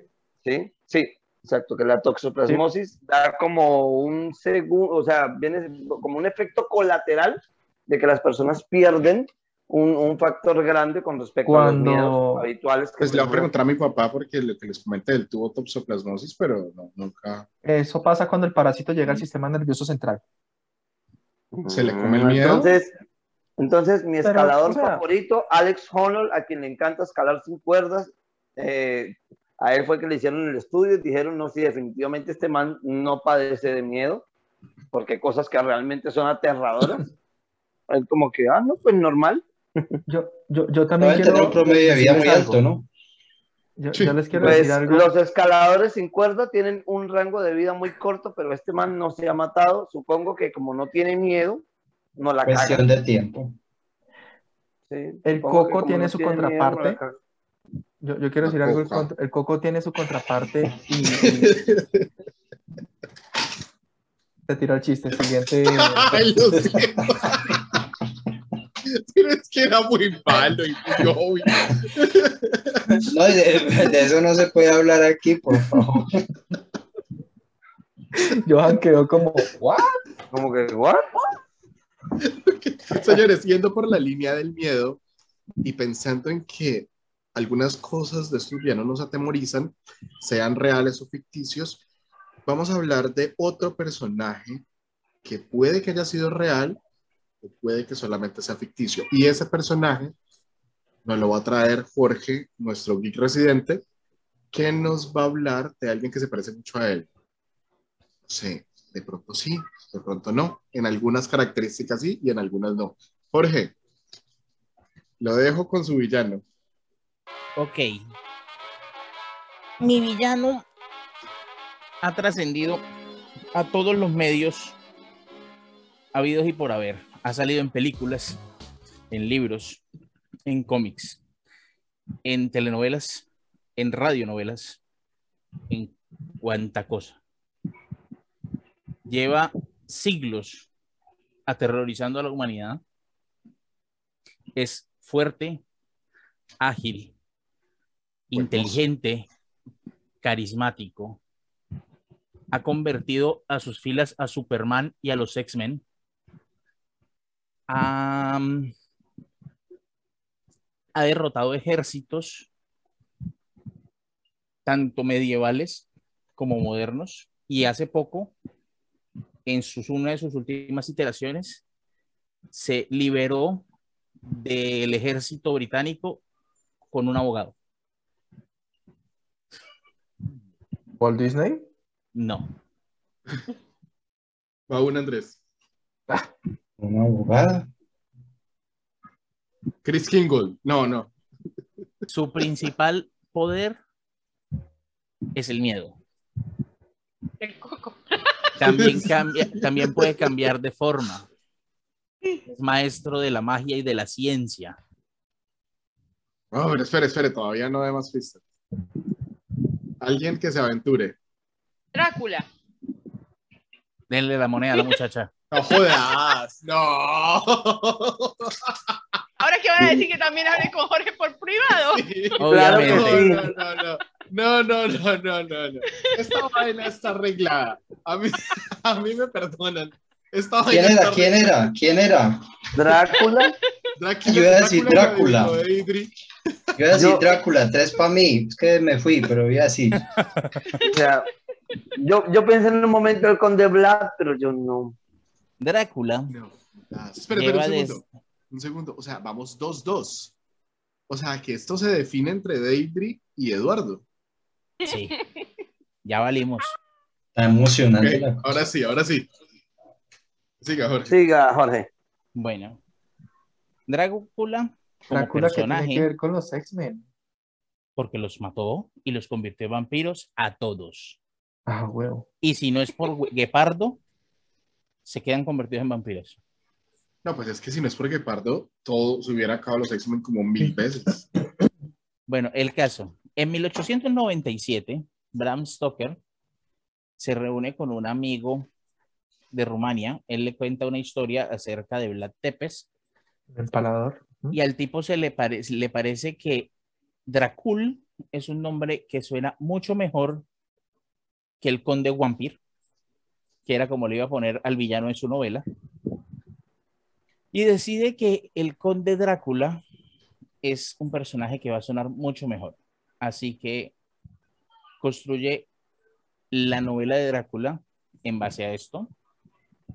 Quiero hacer una aclaración, excepto por el hecho de que comparten el mismo título, que es Drácula, ni Drácula y Tepes son la misma persona en ningún para Nada, para nada. De hecho, de Vlad Tepes se sabe muy poquito y casi todo son como primos lejanos. Y casi todo lo que se sabe son historias que se han ido tejiendo, muchas incluso después de que ya Drácula existía. Pero Vlad Tepes fue un personaje real. Sí, pero no se tiene muchos datos de él. Él fue un conde. Sí. En Rumania, ajá. Me gustaba que empalar gente. Que tenía, le, decían pinchos locos. Ejércitos enteros, Hoy estamos tan políticamente incorrectos, señores. Pincho loco, sí. Bueno, el caso. Drácula tiene la siguiente tanda de poderes. Es extremadamente fuerte, capaz de levantar desde un carruaje de caballos, con caballos, hasta tanques de guerra y darse en la mula mano a mano contra Superman, dependiendo de quién lo esté escribiendo. ¿Mm? Levantó a Mina. Es extremadamente rápido, extremadamente rápido y absolutamente sigiloso. Es capaz de entrar en cualquier sitio, en cualquier momento, incluyendo la baticueva. Em, es extremadamente inteligente, siempre tiene un plan. Y en la última novela, en la última miniserie que sacaron de Drácula, que sacó la BBC, tiene un momento muy genial y es que el ejército de Inglaterra lo captura en época moderna y lo tienen en una jaula a prueba de todo, con paneles eh, con luz ultravioleta, que si rompe un vidrio se activan y lo van a quemar, y bla, bla, bla, bla. Hasta cabezas de ajo habían, por si las moscas. El tipo lo tienen preso y de repente un tipo llega a las instalaciones del ejército, toca y se presenta como el abogado del señor Vlad Dracul y que tiene que está solicitando que el gobierno le muestre la orden de arresto contra su señor, contra su cliente, o de lo contrario tendrá que armar un lío jurídico que va a revelar la naturaleza de toda la organización. Usted verá. O lo liberan o los expongo. Os apeo. Y resulta que es que al parecer Drácula tiene pagados 500 años de abogados por adelantado por si alguna cosa como esta llega a pasar. Igual que igual que, que Jeff Bezos. Algo así. Que probablemente también sea inmortal, todavía no sabemos. Este, el caso. Drácula ha vencido a Superman. De hecho, quiero mostrarles una imagen muy bonita. Denme un segundo. No hablemos más de Jeff Bezos porque ya saben que yo trabajo con Amazon. Y lo más probable es que mañana tenga más trabajo por eso. O menos. o menos. O menos. O no, tenga trabajo. o no tenga trabajo. O nada. sí. El caso, en, en alguna ocasión, eh, Drácula se cargó a todos los X-Men. Okay. Solo porque quería. Y básicamente Blade estaba de vacaciones esa semana. Em, eso, es, es, toda una, es toda una saga larguísima, además. ¿Quién es, ¿Quién es el dueño de los derechos de Drácula, Jorge? Nadie. Rumania. No, nadie. Eso, eso de hecho ya caducaron porque ya se cumplieron 50 Es dominio público y por suerte Disney no alcanzó a ponerle las garras encima. No, de todas formas Disney tiene el problema de la ley Disney, precisamente, ¿no? Que su Mickey Mouse ya ya es de dominio no, público. Ellos no tampoco. Ellos han estado cambiando las leyes de dominio público y eso, a eso voy, a eso voy al final del programa, aguánteme, no me haga hablar. Em, el caso es que Drácula es invencible. Drácula es susceptible a la luz solar. Y al ajo. pero no lo mata. El ajo, el ajo, el ajo lo hiere. El ajo le da mal aliento. Le pero no lo mata. El no ajo se puede ver en los espejos, pero uno de eso no es que uno de eso no es que se muera. Pues depende. Si Drácula fuera metrosexual, realmente el no verse al espejo lo mataría. Mira, ahí, pueden ver, ansiedad. ahí pueden ver el momento exacto en el que Drácula convierte a Superman en vampiro. Pero o sea que los dientes de Drácula rompen la piel de Superman, eso sí está un poco increíble. No, lo que pasa es que Superman, una de las cosas que la gente no sabe es que primero, A, Superman es una planta, no un ser, no un animal. Y nadie me va a hacer cambiar de opinión. Ajá. Porque, Se alimenta, porque se alimenta del sol, del sol. Y dos, hace fotosíntesis. Es que Superman es. y los kryptonianos, de hecho, son débiles a la magia. Ok, eso sí lo había escuchado. Entonces, el mago Lorgia puede darle en la jeta a Superman. Lo pone a adivinar una carta y ya con eso lo mata. Con eso lo vuelve nada. le, tira, le, le, tira la baraja y listo, acabado quedó el pobre hombre. Muy bien, Jorge. Bueno, el caso. Mi, el Señor de la Oscuridad es, uh -huh. la gente cree que si le da el sol se muere. No, puede salir de día, no le pasa nada realmente. Eh, sí, ya lo vimos en, ya lo vimos en Crepúsculo, por supuesto. No, no, no, eso no, son, eso no. no. Eso no, no. eso es lo peor que le pudo pasar a la historia de los vampiros. Este, y Drácula no es susceptible a la oscuridad, a la, a la luz, porque es un maestro de la escol, escolmástica. Yo es pensé tipo, que iba a decir es un tipo de magia. es también. un tipo de magia que eh, le enseñó, según Stoker, el mismísimo diablo. Ok. ¿Mm? Y que la única manera de aprenderlo es quedar encerrado en una eh, caverna oscura durante más de 100 años, en donde las lecciones aparecen como fuego que se lanza hacia usted. O sea, como en los sótanos del infierno, Ascálete esa vez ya. Ya ese Seguro, sí. La vampiresa ahora. En fin, el tipo es un duro en todas las artes de magia. Se sabe todas las artes marciales porque ha peleado taekwondo, karate, okay. jiu-jitsu, jet kundo. Debe ser calzón chino. Dependiendo de con qué, de qué chino quiera poner, de qué chino o japonés o director asiático quiera ponerlo en su película. Drácula ha hecho cualquier cantidad de hazañas increíbles y la más increíble de todas es que entre más se acerca a la época moderna, menos se ve como un villano y más se ha ido acercando a antihéroe e incluso a héroe. La percepción del vampiro, no tanto el vampiro, de Drácula, hoy en día es la de el, la el hombre que tomó una decisión imposible para lograr sus objetivos. Entonces, si ustedes ven la última película que sacaron de Drácula, que era para iniciar el Monsterverso, que nunca arrancó, Drácula es un héroe. El tipo sacrificó su humanidad para salvar a su pueblo. Pero esa no es, esa no es la de, la de esa, la de la, la historia jamás contada de Drácula. Esa. Que, que ya la contaron. Pero okay. es que eso, eso, no salió de la nada, eso no, eso no apareció en el aire. Ese, ese, ese cuento viene, viene eh, construyéndose en, el, en la mente colectiva sobre Drácula desde hace mucho tiempo. Pero hay alguien sí, que mató sí. a Drácula, ¿no? Y si no estoy mal, no es que no estoy seguro si mató a Drácula como tal, pero es que era cazador de vampiros. Y estoy hablando de Abraham Lincoln. No, no era Drácula.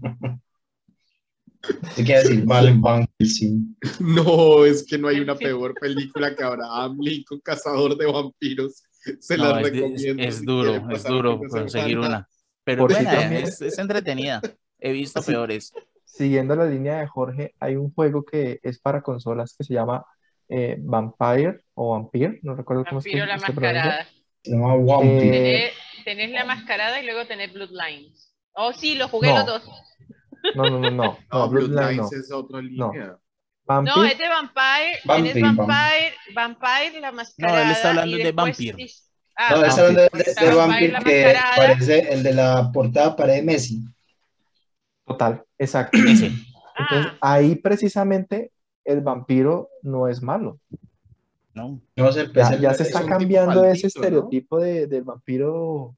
Pero ese Maligno, juego es viejo, ese juego es viejo, viejo. Es que lo que estoy diciendo. el- No, tiene tres años. Entonces no es el mismo Sí, videojuego. mucho. El, no, no, no, está hablando del juego del, del Vampire, que no es el mismo. El vampiro. el, bueno, en eso también son vampiros y son buenos. Y es el hijo de Caín, ¿no? No, ese es otro, ese es Soul River.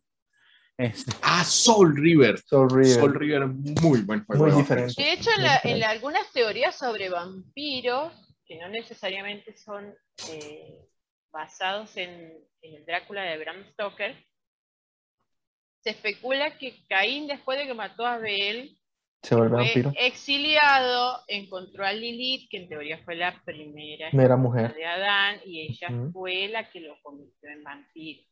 Y se son las... Caín fue el primer vampiro. Esas son las, esa es la historia de los vampiros de esta señora Anne Rice. Sí. Esa es la historia de los vampiros de. Ojo que esa historia no es de ella, es la historia del origen de Ah, no, pero, pero pues. Pero ella la utilizó para sus libros. Eso. Lo que, pasa es que si en la Biblia dicen que Caín quedó maldito y que no, pudo, no puede morir. Entonces, pues basados en eso es que se ha, se ha dicho que, Hay muchas películas en donde indican que, que, Drácula es, es Caín. No, no puede morir hasta que Harry Potter lo mate.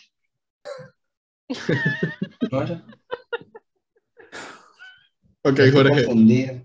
Sí, yo también. tengo una pequeña confusión de villanos. Demasiados vampiros. El caso, este Drácula tiene una particularidad y es que Drácula siempre ha sido mostrado, o sea, desde Bram Stoker, Drácula es un romántico empedernido. ¿Mm? El tipo tiene una fijación específica y es encontrar a la mujer a la que él quiere amar y que lo quiera. Y eso lo hace muy humano. Y ese es el, el principal, lo que lo ha hecho tan inmortal en la mitología humana. ¿Sí? Que es que Sauron es un ser que es malo por el gusto de ser malo y Morgoth es malo porque era aún más malo. Eh, y querían poder. Ya. Em, eh, Voldemort es malo porque es malo. Mm, busque, busque usted un villano y las motivaciones del villano normalmente son poder, dinero em, y todos sus, adornos. Pero Drácula es un villano porque él conoce a Jonathan Harkness y Jonathan Harkness le habla de su futura esposa, Mina, y él se enamora de la idea de la esposa de este hombre que le parece atractiva. Entonces decide irse a Inglaterra a quedarse con, a conocerla, ni siquiera quedarse con ella, y se enamora de ella, y ella se enamora de Drácula, o eso ella cree. ¿Mm?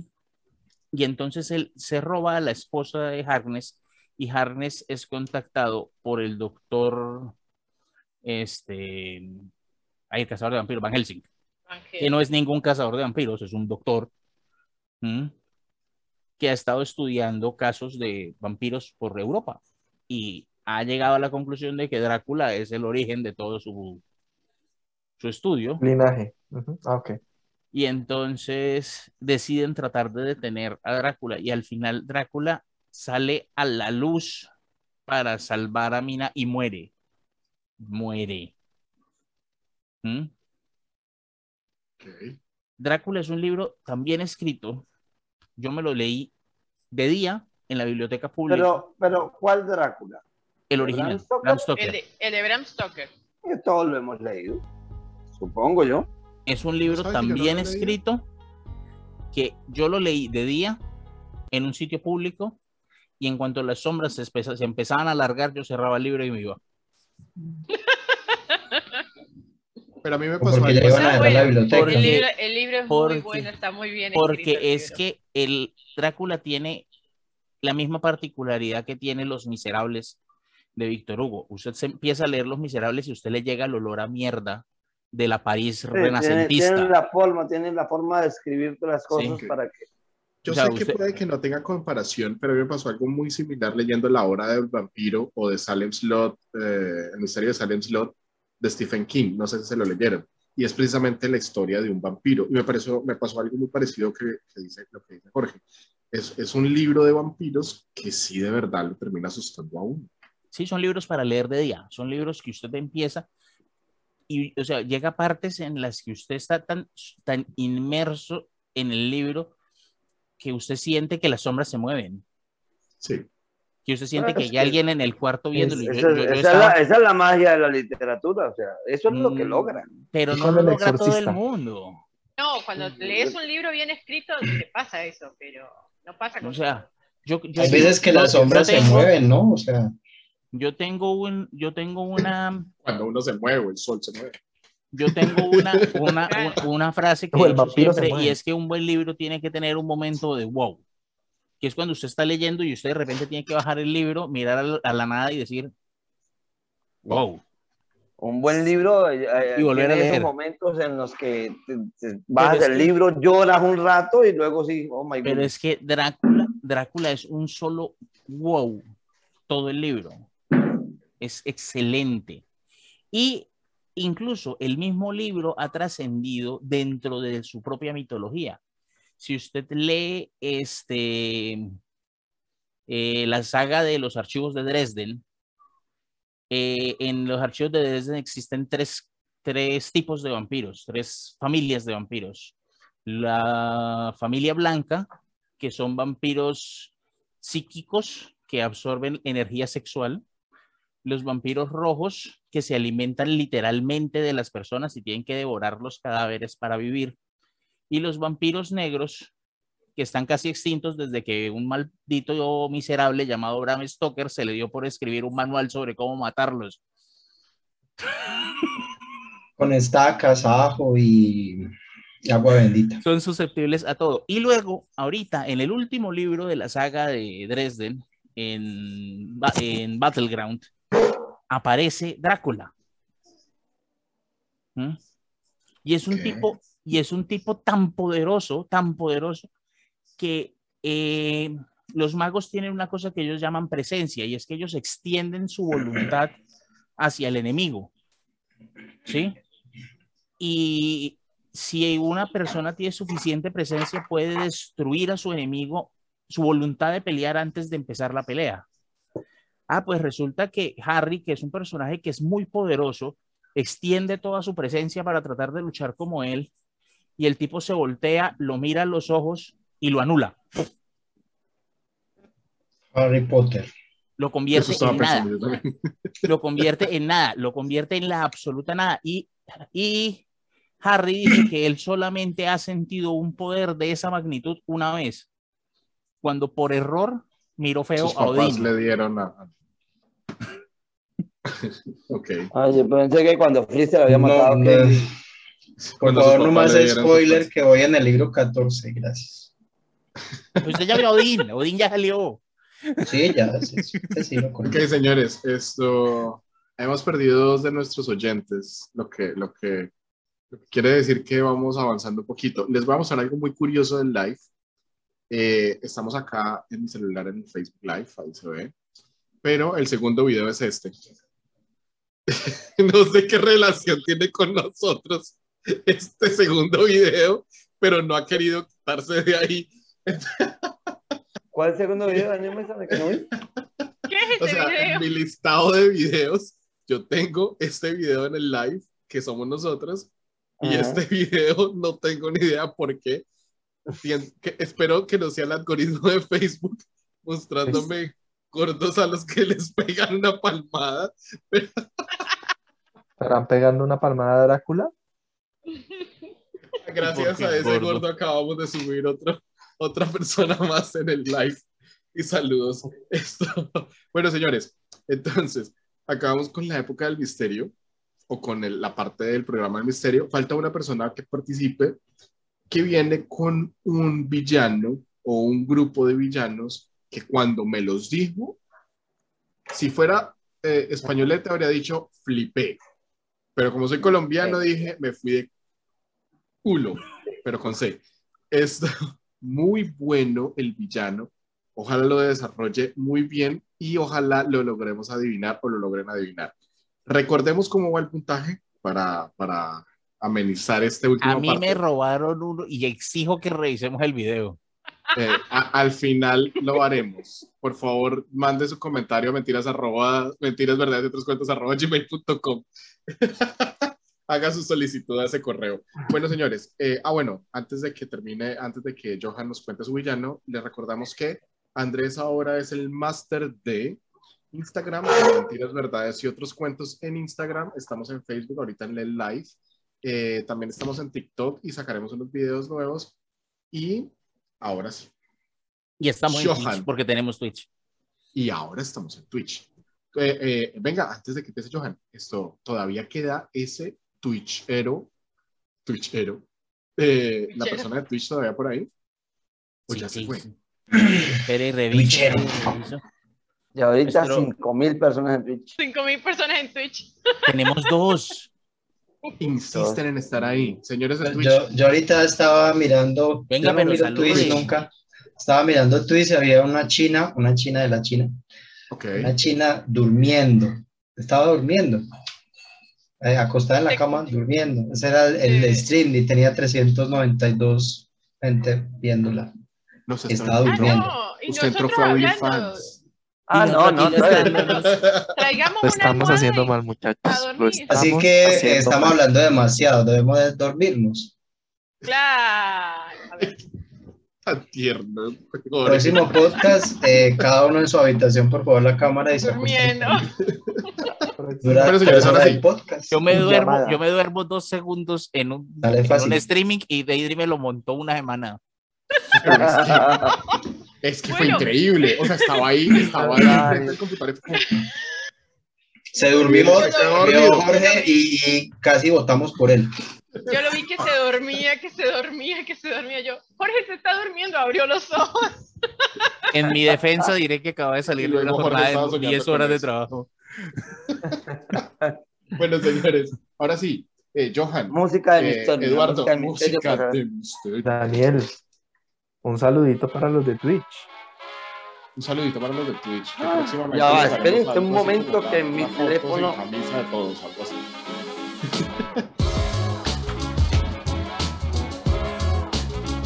se fue Johan.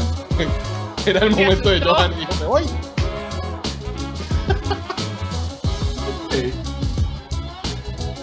Bueno, señores, pero fuera de broma, saludos a los que nos aguantaron en Facebook saludos a los que nos aguantaron en Twitch. Fue muy divertido hacerlo en live. Esperamos que la próxima vez tengamos un poquito más de gente.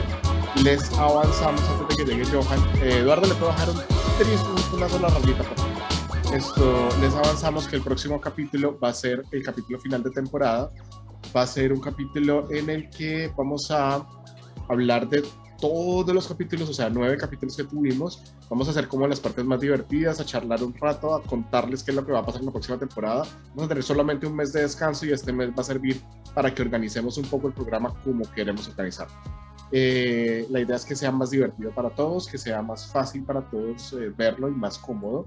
Eh, y Johan se fue. y él era el que nos iba a decir el último Y villano. la otra, la otra idea es que yo propongo poner así como los, la jarra de los madrazos, eh, poner un dólar cada vez que alguien ponga eh, una máscara ridícula en... Y sí, lo que pasa es que, para los que no sepan, Totalmente de acuerdo con eso. Ah, no me eche la culpa a mí. Nosotros éramos gente inocente. No, o sea, lo- a lo más que llegábamos era el Andrés. Yeti que me visita en la ventana. Andrés se disfrazó de villano. Se disfrazó del presidente Nixon. No tiene gafitas y creo que tiene crocs. Oiga, mijito. ¡Ay! ¡Qué susto tan horrible! To- to- Todavía se están riendo de que cuando yo empezar a hablar, ¡pum! y se me apaga el teléfono. No, ah, Ay, pues. entonces. Ese villano, ese villano que puso Andrés es tan malo que desapareció yo. Imagínense. se van a sorprender. Bueno, eh, a ver. eh, de este señor se dice que no se peinaba y siempre usaba la misma ropa. Ok, ok, ok, momento, momento. Ya Johan está haciendo. Antes de que llegue, Zuckerberg. Volvió a pasar, volvió a pasar la mofeta. ¿Pueden creerlo? Maldita mofeta siempre pasa hasta ahora. Ah, a tocar que la traiga, la traiga como Parce, La traiga como como invitado. Bezos mucho. Ah, el próximo Siempre. podcast, mofeta invitada. pero que sí que huele rico. Lo pone ahí a, contar. Otra pista, otra pista. Ok, nunca se peinaba, Johan. Eh, no se peinaba, usa siempre la misma ropa. Eh, a ver, otra pista. Lo que pasa es que es muy fácil de dar con él si doy unas pistas muy relevantes, no, no, pero. No, pistas obvias. ¿Será que no? A ver, em, es de origen alemán. Sí, es alemán. ¿Alguien se aventura? Einstein. ¡Ay, no! Lo dijo primero. Puede ser, no puede ser. Lo dijo primero Eduardo. Y Eduardo ha ganado. Y David lo dijo. Y Jorge, cero Jetcoins. A mí me robaron. A mí me robaron. Y vaya y mire, mire ya, ya dejé, ya dejé mi queja en Facebook. ya dejé mi queja en Facebook. Es que, es que Daisy lo dijo a los dos segundos. Pero es que a mí me hizo dudar, porque, a ver, cuando vos dijiste que la frase, la frase, en la frase que dijiste, dijiste que Albert Einstein siempre usaba la misma ropa, es falsa, porque vos buscas fotos de él y encontrás muchas fotos con diferente ropa. Entonces, eso fue lo que me hizo dudar. Johan se refería es que Johan dijo, se dice que. Sí, pero vos buscas la foto de Google y tienen sale con mucha ropa. O sea, eso pero yo, dije, yo, yo, sabía que el tipo nunca subía se peinó, pero. Esas fotos de Google son, son montajes. Revisa nuestro podcast de, de, de conspiraciones y encontrarás más información. Pensé que era Steve Jobs. Él no se peinaba. Pero bueno, ¿por qué no eh, tenía con qué peinarse? Pero momento, momento. Johan lo está proponiendo como un villano. O sea, entienden que el padre de la física, en este caso, están proponiéndolo como el villano. El villano. ¿Por qué, Johan? De hecho, eh, días antes de morir, Albert Einstein dijo, cometí un grave error de lo que me arrepiento. ¿sí? Porque pues Albert Einstein eh, se puede decir que fue el padre del programa nuclear, ya que él fue la persona que se lo plantea a Franklin Delano Roosevelt por medio de una carta en el 49 en el que llega y le dice, oiga manito, si usted no promueve en el Senado eh, que Estados Unidos desarrolle un arma nuclear, Hitler lo va a hacer primero y él no va a tener miedo de... Eh, perdón, en el 39, y él le dice, mm. si Hitler la desarrolla primero, él no va a tener miedo de usarla. Yo, la verdad, y o sea, es la forma en la que lo dice, no estoy de acuerdo en que creamos, creemos una arma, un arma de destrucción masiva, pero es la única opción que tenemos en caso tal de que Alemania lo logre. Ahora, luego, tiempo después, eh, él mismo dice que este miedo no tenía fundamento porque realmente Alemania estaba muy, pero muy lejos esto, pero pues él no tenía forma de cómo saberlo y él asimilaba que sus colegas físicos en Alemania estaban a la altura del reto y que Alemania podría estar incluso desarrollando una arma atómica, cosa que no fue cierta, no estaban ni cerca, pero ahí estaba ese miedo. Eh, años después de las bombas en Hiroshima y Nagasaki, también eh, hace una carta, un comunicado a un periódico japonés, no recuerdo muy bien cómo era que se llamaba, para que note el nombre, pero de tantas cosas que anoto en modo, creo que se llamaba Senki. Él se disculpe, les dicen, ¿saben algo? O sea, la verdad yo nunca eh, promoví, porque él aportó tanto políticamente, y lo digo políticamente porque por medio de su carta, Franklin Delano Roosevelt eh, promueve la, creación de la bomba atómica y nace el proyecto Manhattan, del cual él no, no formó parte, pero científicamente su fórmula E igual a mc al cuadrado es la base de, de, una arma atómica, ¿no? Esto, eh, básicamente para explicarlo rapiditos, E igual a mc al cuadrado quiere decir que la energía es igual a la masa por la velocidad de la luz al cuadrado. Eso quiere decir que muy poquita cantidad de materia puede tener grandes cantidades de energía y solo así se explica cómo 17 kilos de entre uranio y plutonio significaron en un arma que tenía más de, 100, de, más de 16 millones de toneladas de TNT en el caso de Hiroshima y 21 millones de toneladas de TNT en Nagasaki. Solo 17 kilos de uranio y plutonio, entonces saquen sus cálculos, ¿no? Esto, eh, ¿qué les digo yo? Albert Einstein ante el miedo, ¿sí? ante el miedo de que Hitler, que era el villano de esa época, por así decirlo, desarrollara, por decirlo así, el, eh, la estrella de la muerte, eh, él le dice al gobierno de los Estados Unidos, ni modo, esto hay que hacerlo ya. Aquí en Estados Unidos tenemos a Rutherford, a Bohr, y estoy yo, que somos literalmente las personas que podemos decirle, mm, él no les dijo, propiamente en su carta no les dijo, hagan un arma nuclear. Él les dijo, si Alemania lo hace, nos jodemos. ¿sí? De hecho, la, la BBC años, años después, esto que le hacen una entrevista y el mismo este, perdón, eh, Einstein dice, sí, yo realmente estoy terriblemente arrepentido por esto y lo, lo atormentó hasta el hecho de su muerte. O sea, Albert Einstein siempre, siempre, siempre eh, dijo que eh, realmente estaba muy arrepentido de haber, de haber escrito esta carta y pues nada, fueron ciento, al, momento de, de, de, impactar Hiroshima, creo que murieron 110 mil personas de totazo, y en Nagasaki creo que fueron 64 mil personas de golpe. Y pues yo me imagino que el cargo de conciencia que le causó, le causó, fue duro, aunque desde muchos sectores de la ciencia lo han, lo han defendido. Se han dicho que a la hora y punto él no promovió nada, que a la hora y punto él no colaboró en nada, pero la verdad es que sí. Lo mismo dicen de. Sí, exacto, ¿no? o sea, lo dicen como por tratar de limpiarle el nombre, porque en realidad eh, lo de la bomba atómica sí es una mancha muy negra en el expediente de Albert Einstein.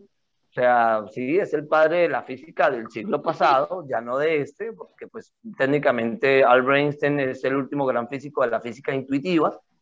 Esto que ya pues la mecánica cuántica tres patadas antes, el trasero antes, y adiós. Antes, de que, antes de que la física se volviera pseudociencia. y te odio, Jorge. es que, es que ojo, Caltech, estamos estudiando física, eh, o sea, una universidad reconocida a nivel mundial está dando una pseudociencia como materia.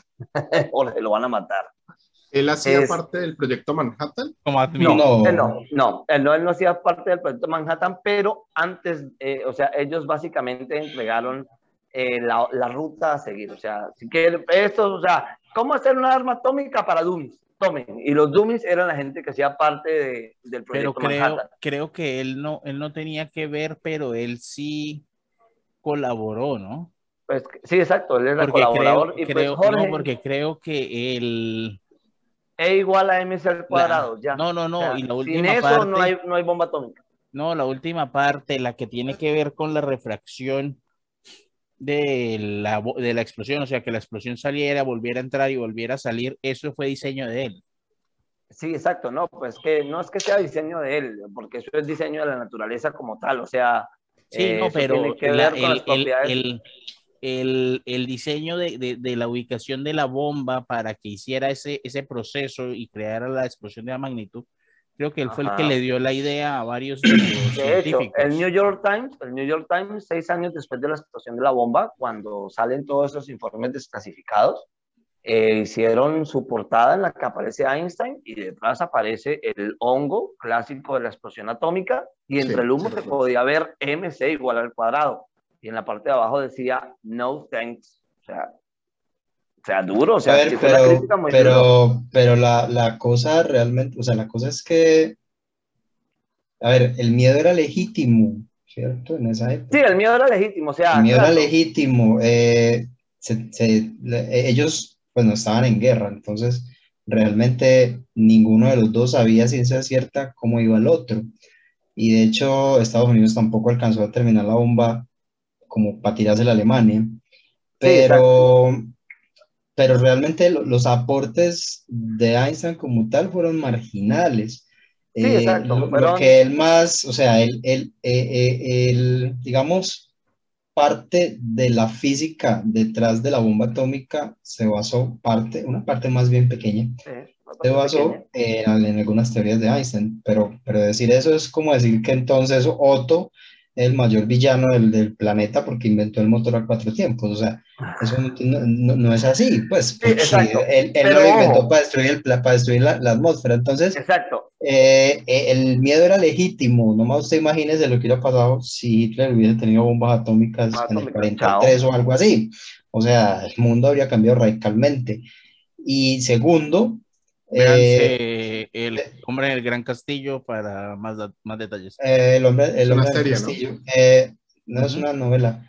El, el eh, segundo, el um, nunca estuvo en Los Álamos ni, ni formó parte de, de este grupo, pues, del proyecto Manhattan, nunca formó parte de eso. No, ese no. Eh, y, su, y nunca fue, o sea, no fue asesor, no fue nada. Su papel principal fue esa carta, es cierto, pero en ningún momento en la carta él dice haga una bomba atómica. Decía, haga una bomba atómica, no, jamás. Eh, La, De hecho, de hecho la, la idea de, de, de, Einstein fue la idea que se, que se utilizó después. La cuestión es la siguiente, o sea, eh, Franklin Delano Roosevelt nunca le hubiera hecho caso a nadie que no fuera él. Pero es que la, o sea, la, idea de Einstein es la idea que existe aún, que es lo que, o sea, es, la razón por la cual mm, llevamos 80 años sin guerras mundiales, ¿cierto? Es la misma razón, o sea, Einstein lo que le dijo a Franklin, eh, ese señor Delano, le dijo, hagan, o sea, desarrollen un dispositivo y publiquen el hecho de tenerlo, ¿sí? O sea, hagan pruebas, muestren lo destructivo que es. No dijo que lo tiraran. Dijo, esto puede ser el fin de las guerras, porque cuando, cuando, cuando, cuando haya una cosa tan grande, tan fuerte, eh, no va a ser posible la guerra, simplemente porque, porque una guerra implica destrucción total. y es, lo que ha impedido guerras mundiales a partir de momento. O sea, en el mundo hay miles de, de, bombas atómicas, pero aparte de dos que tiró Estados Unidos para mostrar que tenía, nunca se han lanzado bombas atómicas en guerras. ¿Por qué? Eduardo, Porque ya se vuelve un juego de suma cero, ya, ya no, hay, no hay ganadores. Pues. Es que eso es como las caricaturas, empieza el, un, un, un, personaje a sacar un arma y luego saca el otro, otro Aunque, ya, pero ya va. Pues, eh, pero, fue la Guerra Fría y pero, eso sí. Pero ojo, pero ojo. Y las, y las bombas atómicas sí, siguen siendo así porque cada vez Rusia dice, ahora mi bomba atómica y no, esta variación espere, de bomba de hidrógeno Eduardo, es más grande. Eduardo, y así pero sucesivamente. Ojo a esto. Einstein sí estuvo en el inicio de cuando se estaba teorizando la bomba. Y él fue una de las personas que más aportó. En eso sí, lo siento, pero, pero es así. O sea, Albert Einstein fue, técnicamente, Albert Einstein fue la persona que teorizó la bomba atómica. Eso no le quepa duda a nadie. Claro, él no dijo, eh, con esto vamos a matar gente. No, él dijo, con esto vamos a hacer mucha energía. ¿Sí? Pero puede usarse como un arma de destrucción masiva. Y luego bueno, le dice justo... a Franklin Delano, eh, señor Delano, eh, es mejor que la hagamos acá, nosotros, eh, bueno, ustedes, los precursores de la libertad, los defensores del mundo, antes de que aquel señor de bigote mostacho raro la haga, porque ahí sí nos llevó quien nos trajo. Yo, yo creo que si alguno de los científicos del proyecto debería ser considerado un villano, es Oppenheimer.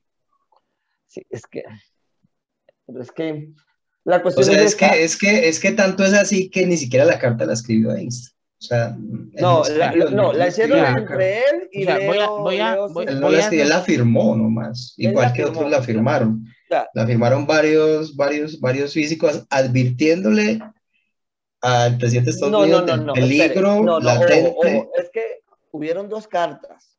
Una, uh. cuando le dijo, ¿creen esto? Y eso lo hizo él y su colega Leo. ¿sí? Leo no firma la carta y solo la firma Albert Einstein. Esta fue la carta con la que dio el nacimiento al proyecto Manhattan. ¿sí? Aparte de que estuvo en los inicios de la teorización de la bomba. Luego hay una segunda carta en la que sí le advierten y luego entra un montón de físicos, químicos. Oiga, no, esto no es para tirárselo a la gente, esto es muy peligroso, es muy complicado, algo de lo que comentaba Jorge en uno o dos programas bueno, atrás.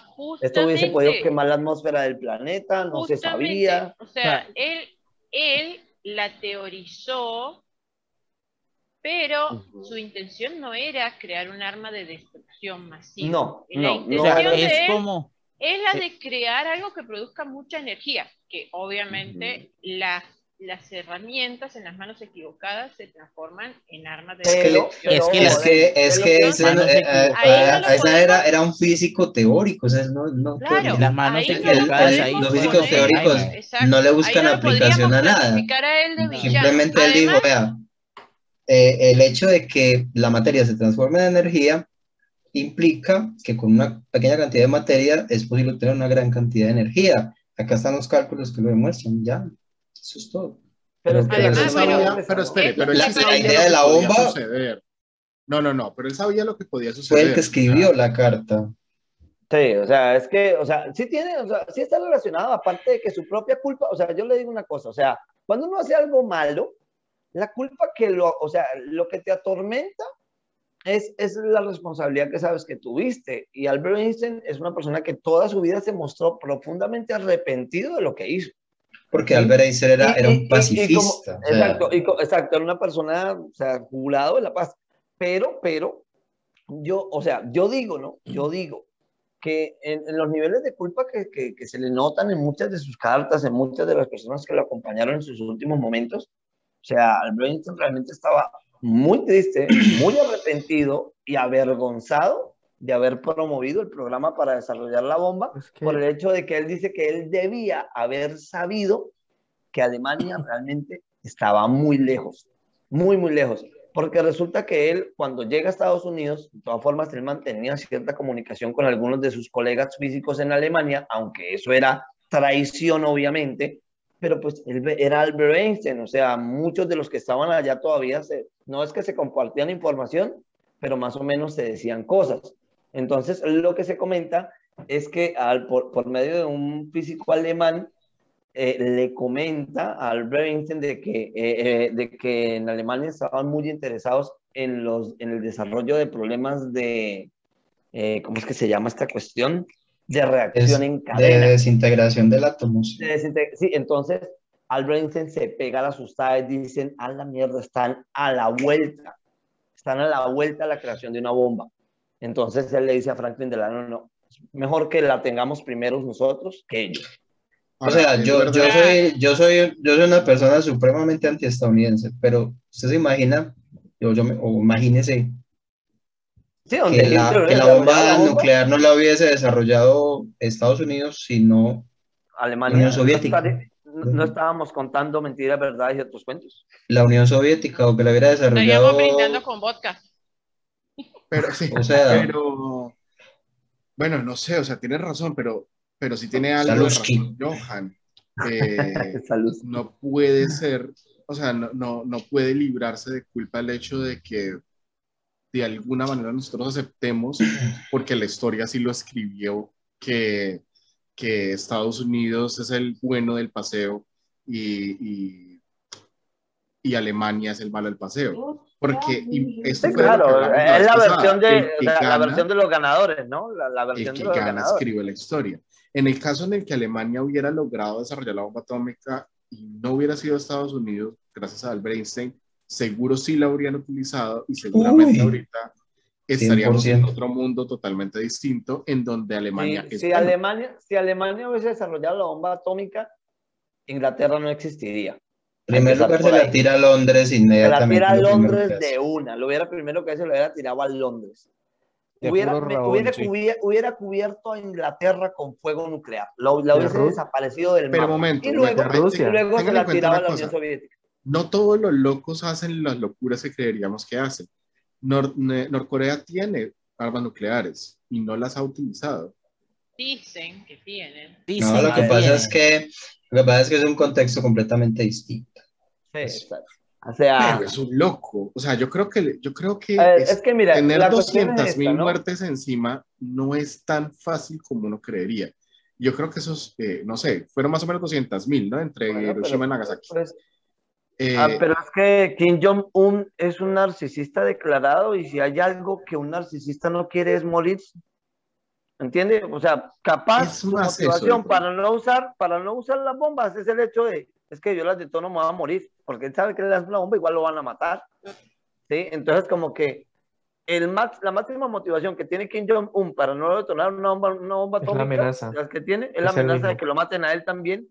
Él dice, a la mierda, o sea, me va a morir, no me quiero morir mejor no, me quedo quieto. O sea, Pero si me voy a morir, pues me llevo unos cuantos gringos. Ah, bueno, eso sí. Sí, eso sí lo haría. Entonces, por eso, por eso nunca pasa a mayores, por eso siempre se queda ahí en el yo te amenazo, tú me amenazas. Sí, bueno, y la otra es esa, ¿no? ¿Qué poder nuclear, qué poder atómico tiene? O sea, yo sé Además, realmente Corea del Norte no tiene un gran poder nuclear. Exacto, y no, la, la verdad dudo que lo tengan, no ha sido confirmado bueno, señores, les comento que Miguel se conectó al chat de, Facebook y dijo, genial, o sea, que un saludo para Miguel que no pudo estar hoy, eh, que ojalá la próxima esté. Esto... Sí, sí, habría, Aquí en el aire yo quiero proponer algo. Yo quiero proponer algo acá en el aire. Vamos a, a crear la sección El regaño del día. Ok, ok. ok, estoy de acuerdo. Entonces, ¿quién, ¿para quién es el primer regaño? No, no, no. yo voy a regañar hoy a Johan porque no hizo la tarea. ¿Cómo es que yo no hice la tarea? ¿Cuál? Me parece porque era villanos de ciencia ficción. No, eran villanos reales. No, en un villanos de ficción, de ficción. Eran villanos de ficción. Sí dijimos ficción, pero sí, entonces sería yo el del regaño porque él sí me dijo de Einstein y yo le dije. Ah, bueno, entonces el regaño, el regaño, regaño para Daniel, también. Entonces, el, regaño fue tan duro el regaño que Johan se quedó. Se quedó, se quedó lelo, me quedó. Lo secó. Johan, Johan no se mueve. Johan, Johan, Johan, respire, por favor, respire, respire no fue se tan murió. Grave, yo. Murió. Idri lo mató. Murió. ¿Qué? No, Idri, así no podemos. Bueno, primero, eh, primero cancelada la sección del regaño del día porque en cinco, en cinco podcasts ya no habrá nadie. Voy a decirlo, voy a decirlo. Eh, la villana de la noche es. Yo apoyo. Muy bien, totalmente de acuerdo. Bueno, señores, mientras que Johan vuelve, para que cerremos el programa de hoy con eh, mi villano favorito en películas. Pues Esto, y no, no pueden elegir Gru. Esto, oh, perdí por completo lo que les iba a decir. Bueno, eh, no sé, esperemos a que vuelva Johan un momento. Estaba tratando de acordarme, Dios mío. ¿La pregunta? No sé. ¿La pregunta?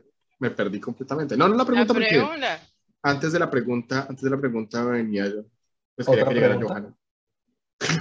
Bueno, voy a aprovechar este momento para mencionar lo que estaba mencionando al principio. ¿Disney? Disney es un villano. Mickey Mouse es el villano. Ok, según los Simpsons, sí. Porque es una rata. Resulta que Disney ha estado modificando la ley de, de dominio público. Sí, de hecho la, nueva ley se llama Ley Disney. Le dicen la ley Disney. Eh, ¿Cuál es el problema? El problema es que si yo quiero escribir una historia acerca de Sherlock Holmes, yo puedo. Es que me perdonan ustedes, pero se me cayó el internet. Estuvo buenísimo. O sea, se cayó el momento perfecto. El regaño fue tan fuerte que lo sacó de la. De la sí, sí. Le, dañó, le quitó el internet. Me, dice que me, me, regañó tan duro que me desinstaló el Zoom. Bueno, bueno, continúo con mi cuento. Si yo quiero escribir una historia sobre Sherlock Holmes, yo lo puedo hacer. Sí. Y yo puedo modificar todos los aspectos de la historia que se me dé la gana. Con que lo, lo único que va a ocurrir es que eventualmente el grupo que se encarga de hacer la curaduría de la obra de Sir Arthur Conan Doyle me va a escribir y me va a decir, no nos parece como usted manejó el personaje en estos aspectos porque se, se, divorcia demasiado de la concepción original de Sir Arthur. Ok. ¿Mm? Pero eso no significa que me van a demandar, no significa que me van a quitar, no significa nada. Es más, incluso hace, poquito, hace poquito, eh, Netflix sacó Enola Holmes. Ellos le escribieron al director para decirle que les parecía muy buena la concepción de el Sherlock Holmes como él lo había hecho, pero era demasiado humano y demasiado sensible. Se acercaba demasiado a sus hermanos y reaccionaba muy bien con la sociedad. Y ante todo, Sherlock Holmes es un antisocial psicópata. Y no podía ser eh, aparecer por ahí Henry Cavill. Pero, no, pero bueno, para, para resumir, para resumir, hay una duda acá, Jorge, antes de que, la, de que la cierre. Disney modifica y ha estado modificando su Mickey cada cierto tiempo con el fin de tener los derechos de Mickey durante más tiempo. Ya se cumplieron los 50 años de Mickey. Si no estoy mal, el Mickey de las primeras épocas ya es de libre uso. Esa era mi duda. No, porque sí sé de la ley Mickey, sí sé que ellos están peleando porque, porque se vuelvan, por volverse, eh, por seguir siendo dueños de Mickey, pero se supone que hace dos o tres años ya habían perdido su, sus no, derechos. De hecho, de hecho, se les dio eso, esa historia de la que usted está contando ocurrió en 1993 y se les dio una prórroga de 20 años sobre los derechos de autor de su personaje única y exclusivamente por la cantidad de lobby que hicieron. El problema es que como en derecho usted no puede, o sea, como esto no es Colombia, y usted simplemente no puede decir, eh, bueno, a usted, eh, Daniel, a usted le voy a dar otros 20 años de su personaje, pero Johan, usted ya perdió su personaje y voy a como Sí, claro. La ley es para todo el mundo. Como la ley es para todos, eso significa que desde 1993 el dominio público no tiene personajes nuevos nada que haya salido desde, desde el 43 hasta, el día, hasta el día de hoy ha sido liberado al dominio público. Y lo arrecho es que hasta 2023 se va a volver a revisar la cosa. Sí. Y tienen tres años para revisar la cosa, o sea que hasta 2026, nada que haya salido desde 1943 va a entrar al dominio público. Pero yo estoy de acuerdo. O sea, yo estoy de acuerdo al menos con Mickey. Porque es que todavía están, o sea, todavía es un personaje principal de Disney. No importa, no importa. Y es que, y es que Sherlock Holmes es el principal, el personaje principal de Sir Arthur Pero es que Arthur Conan Doyle ya murió y perdió Igual Disney también se murió. Disney nunca morirá. Está congelado, está vivo. Bueno, la cosa es, lo importante aquí es, el personaje, el, autor está muerto o congelado y su obra debería ser pública. Pero, no lo es. Pero, Jorge, pero lo que, pasa, lo que pasa con estas obras públicas es que después termina pasando lo que pasó con el Drácula de Bram Stoker y terminamos teniendo Crepúsculo. No importa. No importa, porque es que por cada crepúsculo. Lo dejaron. No. por cada crepúsculo, no, porque por cada crepúsculo hemos tenido Batman lluvia de sangre. Por cada crepúsculo hemos tenido Sol Rojo. Y solamente estoy hablando de DC. Por cada crepúsculo hemos tenido 26 novelas con Drácula como protagonista, villano o antagonista que han sido entre relativamente buenas, muy buenas o malas. Pero es que, pero es que Jorge, o sea, yo sé que, yo sé que está bien que se pueda utilizar así, pero es que no es lógico que una idea que se haya creado y que haya sido famosa durante tantos años y todavía se siga sosteniendo en, el, la cultura, siga, eh, eh, pierda completamente los derechos de ganancia. Pero es que esa, o sea, el, el, punto no es ese, el punto no es si sea justo El Señor de los Anillos. El punto es que el Señor de los Anillos todavía tiene derechos. No, eh, lo que yo digo es que, algunas cosas. No, no, el Señor de los Anillos, el Señor de los Anillos es las obras que reescribió su hijo. Eh, es más, mm, incluso les voy a decir algo, les voy a decir algo que no les que, los va a sorprender. Les voy a decir algo que los va a sorprender y es que si Eduardo quiere sacar un cómic sobre el Hobbit, puede. Y si no quiero. Y nadie lo va a demandar. ¿Sabe por qué? Porque nadie tiene los derechos de autor de El Hobbit. Porque son parte del dominio público. Pero entonces, ¿por qué Amazon compró los derechos del Silmarillion? Porque no compró los derechos del Silmarillion, compró los derechos sobre el nombre y la obra, que son pues, distintos a los derechos de autor. No, son dos tipos de derechos distintos y son muy diferentes. Cuando usted compra el derecho sobre nombre y obra, es que usted compra el derecho a hacer que su personaje se llame Gandalf. ¿Sí? Pero bueno, no, sé. ¿Cuántos años, tiene, ¿Cuántos años tiene el vencimiento de obra? Y... 50 años. Son 50 años. o sea que si yo voy a hacer mi cómic de COVID, debo ponerle Gandulfo. No, usted tiene que escribirle al dueño de los derechos de nombre y obra y decirle, voy a hacer un cómic sobre el personaje que ustedes protegen. ya pasaron más de 50 años. Y ellos le van a decir, ah, bueno, úselo. No, porque el Silmarillion no es tan antiguo, el Silmarillion es mucho más reciente. El Silmarillion, el Silmarillion entra lastimosamente dentro del mierdero causado por Disney. el Silmarillion es bastante reciente. Que eso lo publicó fue el Tolkien. Andrés nos está nos decía algo y luego me preocupa algo, algo muy fuerte, muy fuerte y es muy serio. Y es que Disney está por comprar al Chavo del 8. ¿En serio? ¿Y para qué? Bueno, ojalá lo entierren y jamás lo vuelvan a sacar. Ustedes es lo peor que le ha pasado a la, a la, comedia este, El problema es que lo vuelve famoso, Jorge. O sea, el problema es que vuelven a hacer el Chavo del 8. Uy, sí. El programa número uno de la televisión humorística. Y con esta generación de cristal que tenemos actualmente, cuando el Chavo del 8 era bullying a la lata. Con Daniel, como Kiko. El, chavo, del 8. Johan, como Don Ramón. Ok, yo quiero, ser, yo oh. quiero, yo quiero seguir como Doña Florinda. Jorge, como ya sabemos quién.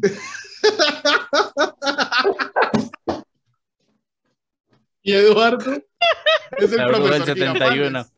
Pero no puede ser el profesor Girafales porque es como Producción, medio profesor Enrique Segoviano. yo vi mucho el chavo, me aprendí el intro todo. Jaimito el cartero, Leana. Ese es Miguel que trabajaba con cartas. ok, bueno, señores. Es, Miguel que no le tiene paciencia. señores, vamos a cerrar ya el programa. Hoy estuvo muy divertido. Y ya lo volveremos a escuchar en el podcast Spotify, Apple Podcast, eh, RSS Podcast. También estamos en YouTube, estamos en Facebook ahorita, con el Facebook Live, estamos en Twitch, estamos en todas partes. Creo que estamos en. Nos podemos buscar en todas las páginas que digan podcast. Y ahí está. Señores, pregunta para el cierre de la noche. Si nos encuentran, por favor, díganos. Eduardo, me regala porfa música de cierre. Eduardo es hoy el DJ invitado. Música de cierre, la música eh, la, la acaba de comprar Disney también porque no funciona. bueno, señores, pregunta de final, ¿de verdad no le funcionó? Qué raro. Allá, este, está lenta. Ok. Eh, la pregunta es rápida. Villano de película favorita, pero hoy, eh, pero esta vez voy a empezar por, por abajo. O sea, por la, por, la persona que más... en el orden contrario, por favor. Sí. Entonces, Johan, villano de película favorita. Para cierre.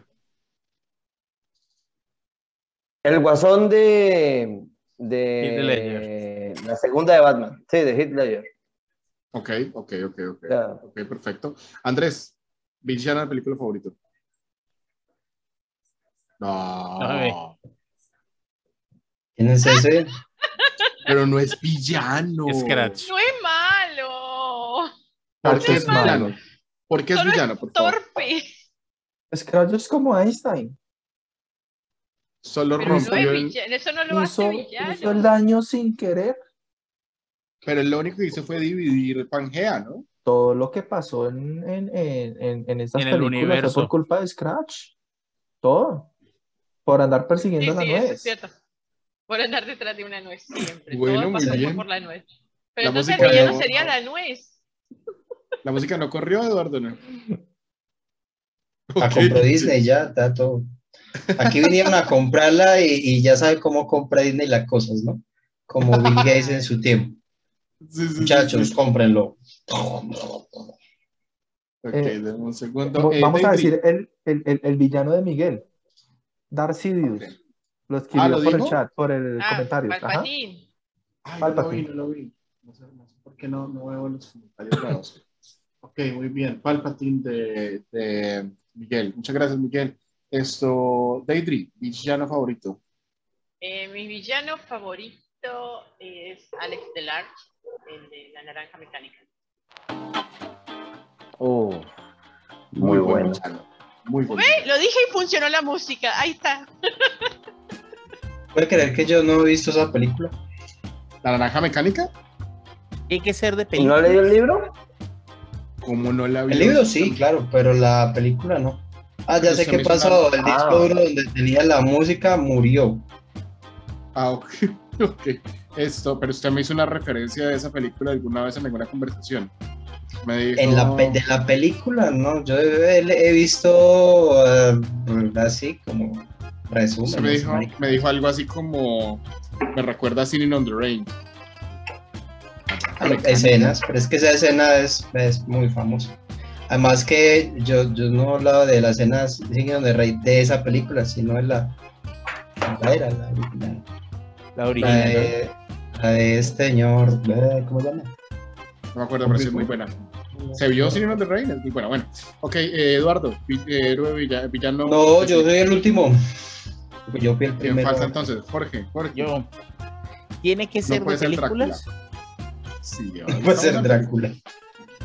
No puede ser Drácula. Mi villano favorito, que no es de una película. Es Gru. No. Ah, no. Es GLaDOS. De. ¿De cómo es que se llama? de Portal 2. Ok, muy bien, pero de película, Jorge. Pero si tiene que ser de una película, yo creo que mi villano favorito puede estar siendo Tyler Durden. Uy, Tyler Durden. El club de la pelea. ¿No saben quién es? El club de la pelea, ah, Muy bien. Pero, sobre, todo sobre todo porque al final el villano no existe y es el protagonista. Que por cierto, no sé si ustedes alguna vez han puesto a darse cuenta de esto, no tiene nombre. El protagonista. Villano eran, villano eran las drogas que consumía el protagonista. Andrés. No, porque el momento en que dejó de consumirlas fue que nació Durden. Andrés ya no tiene voz. Andrés. No, Andrés. Ni no, Andrés. No, Andrés. Eduardo. Villano favorito de ah. películas. Yo no sé los criterios de ustedes para escoger el villano, pero el mío fue el que más me asustó en toda mi vida. Yo duré semanas, semanas de dormir mal después de esa película. Yo tenía muy poquita, tenía como unos 12 años más o menos. Cuando vi, no sé por qué me dejaron ver esa película culpa de mis padres, obviamente. Y, y estoy hablando del señor de Ah, Freddy Krueger. Ese, tipo, eh, eh, esa película, la, la, la, que yo vi que fue Freddy, Freddy Krueger, la 3, esa película me dejó muy traumatizado por mucho tiempo, mucho tiempo de no poder dormir porque, porque me imaginaba que iba a salir una mano de la cama, como en la escena de la película, una mano así con el guante, y que pasaban cosas malas después de eso. Eh, diciéndolo así de esa forma, Eduardo, yo no sé qué me dejó a mí ver Hellraiser siendo un niño. Y esa vaina sí me dejó El Racer es brutal. El Racer es horrible. pero es que, pues, o sea, sí, de verdad, que lo deja ver el Racer. O sea, de por sí era raro, pero le voy a decir por qué usted vio, probablemente, porque así me pasó a mí, porque vio eh, Freddy Krueger. ¿Lo vio por Venevisión o uno de esos canales venezolanos? No, porque yo estaba en Medellín. Pues ah, estaba aquí. No, yo, esa película la dieron, esa película no la, esa película la alquilaron en mi casa, la alquilaron en VHS. Y yo la vi. Un aplauso para su mamá. y no debieron dejarme ver eso, eso fue terrible. Eh, con razón está así. Esto... Hemos entendido todo. Mi hija me dice, papi, cuéntame una historia de terror y en cuanto empiezo, no, me dice, no, no, ya déjalo ahí. No se le escucha. Bueno, mi hijo anda, mi, hijo anda obsesionado con los zombies, los monstruos, todas las, mientras más feo y más grande sea el monstruo, para él es más lindo. Genial. Señores, recuerden que dentro de 15 días vamos a tener capítulo de cierre de temporada con las partes más divertidas de todos estos podcasts. Hoy el programa estuvo muy chévere, estuvo bastante ligero. Eh, no sé cuántas horas logramos, hora y media. Dos horas diez minutos. No, pero todo eso no es de. Ah, sí, dos horas diez minutos. Es decir, que todo lo que parece en llamar no es de podcast. alcanzamos a llamarlo un poquito. ¿Qué, Andrés? ¿Cómo McFly es un villano. ¿Qué? McFly. No. ¿Pero cuál de los dos? El de, Volver al Futuro. Sí, pero el papá o el hijo. El primero. El original. Con él empezó todo el mierdero. Marty, Marty, Marty. Despídense, muchachos. Me voy. Señores, buena noche. Bye. Adiós. Próximo podcast.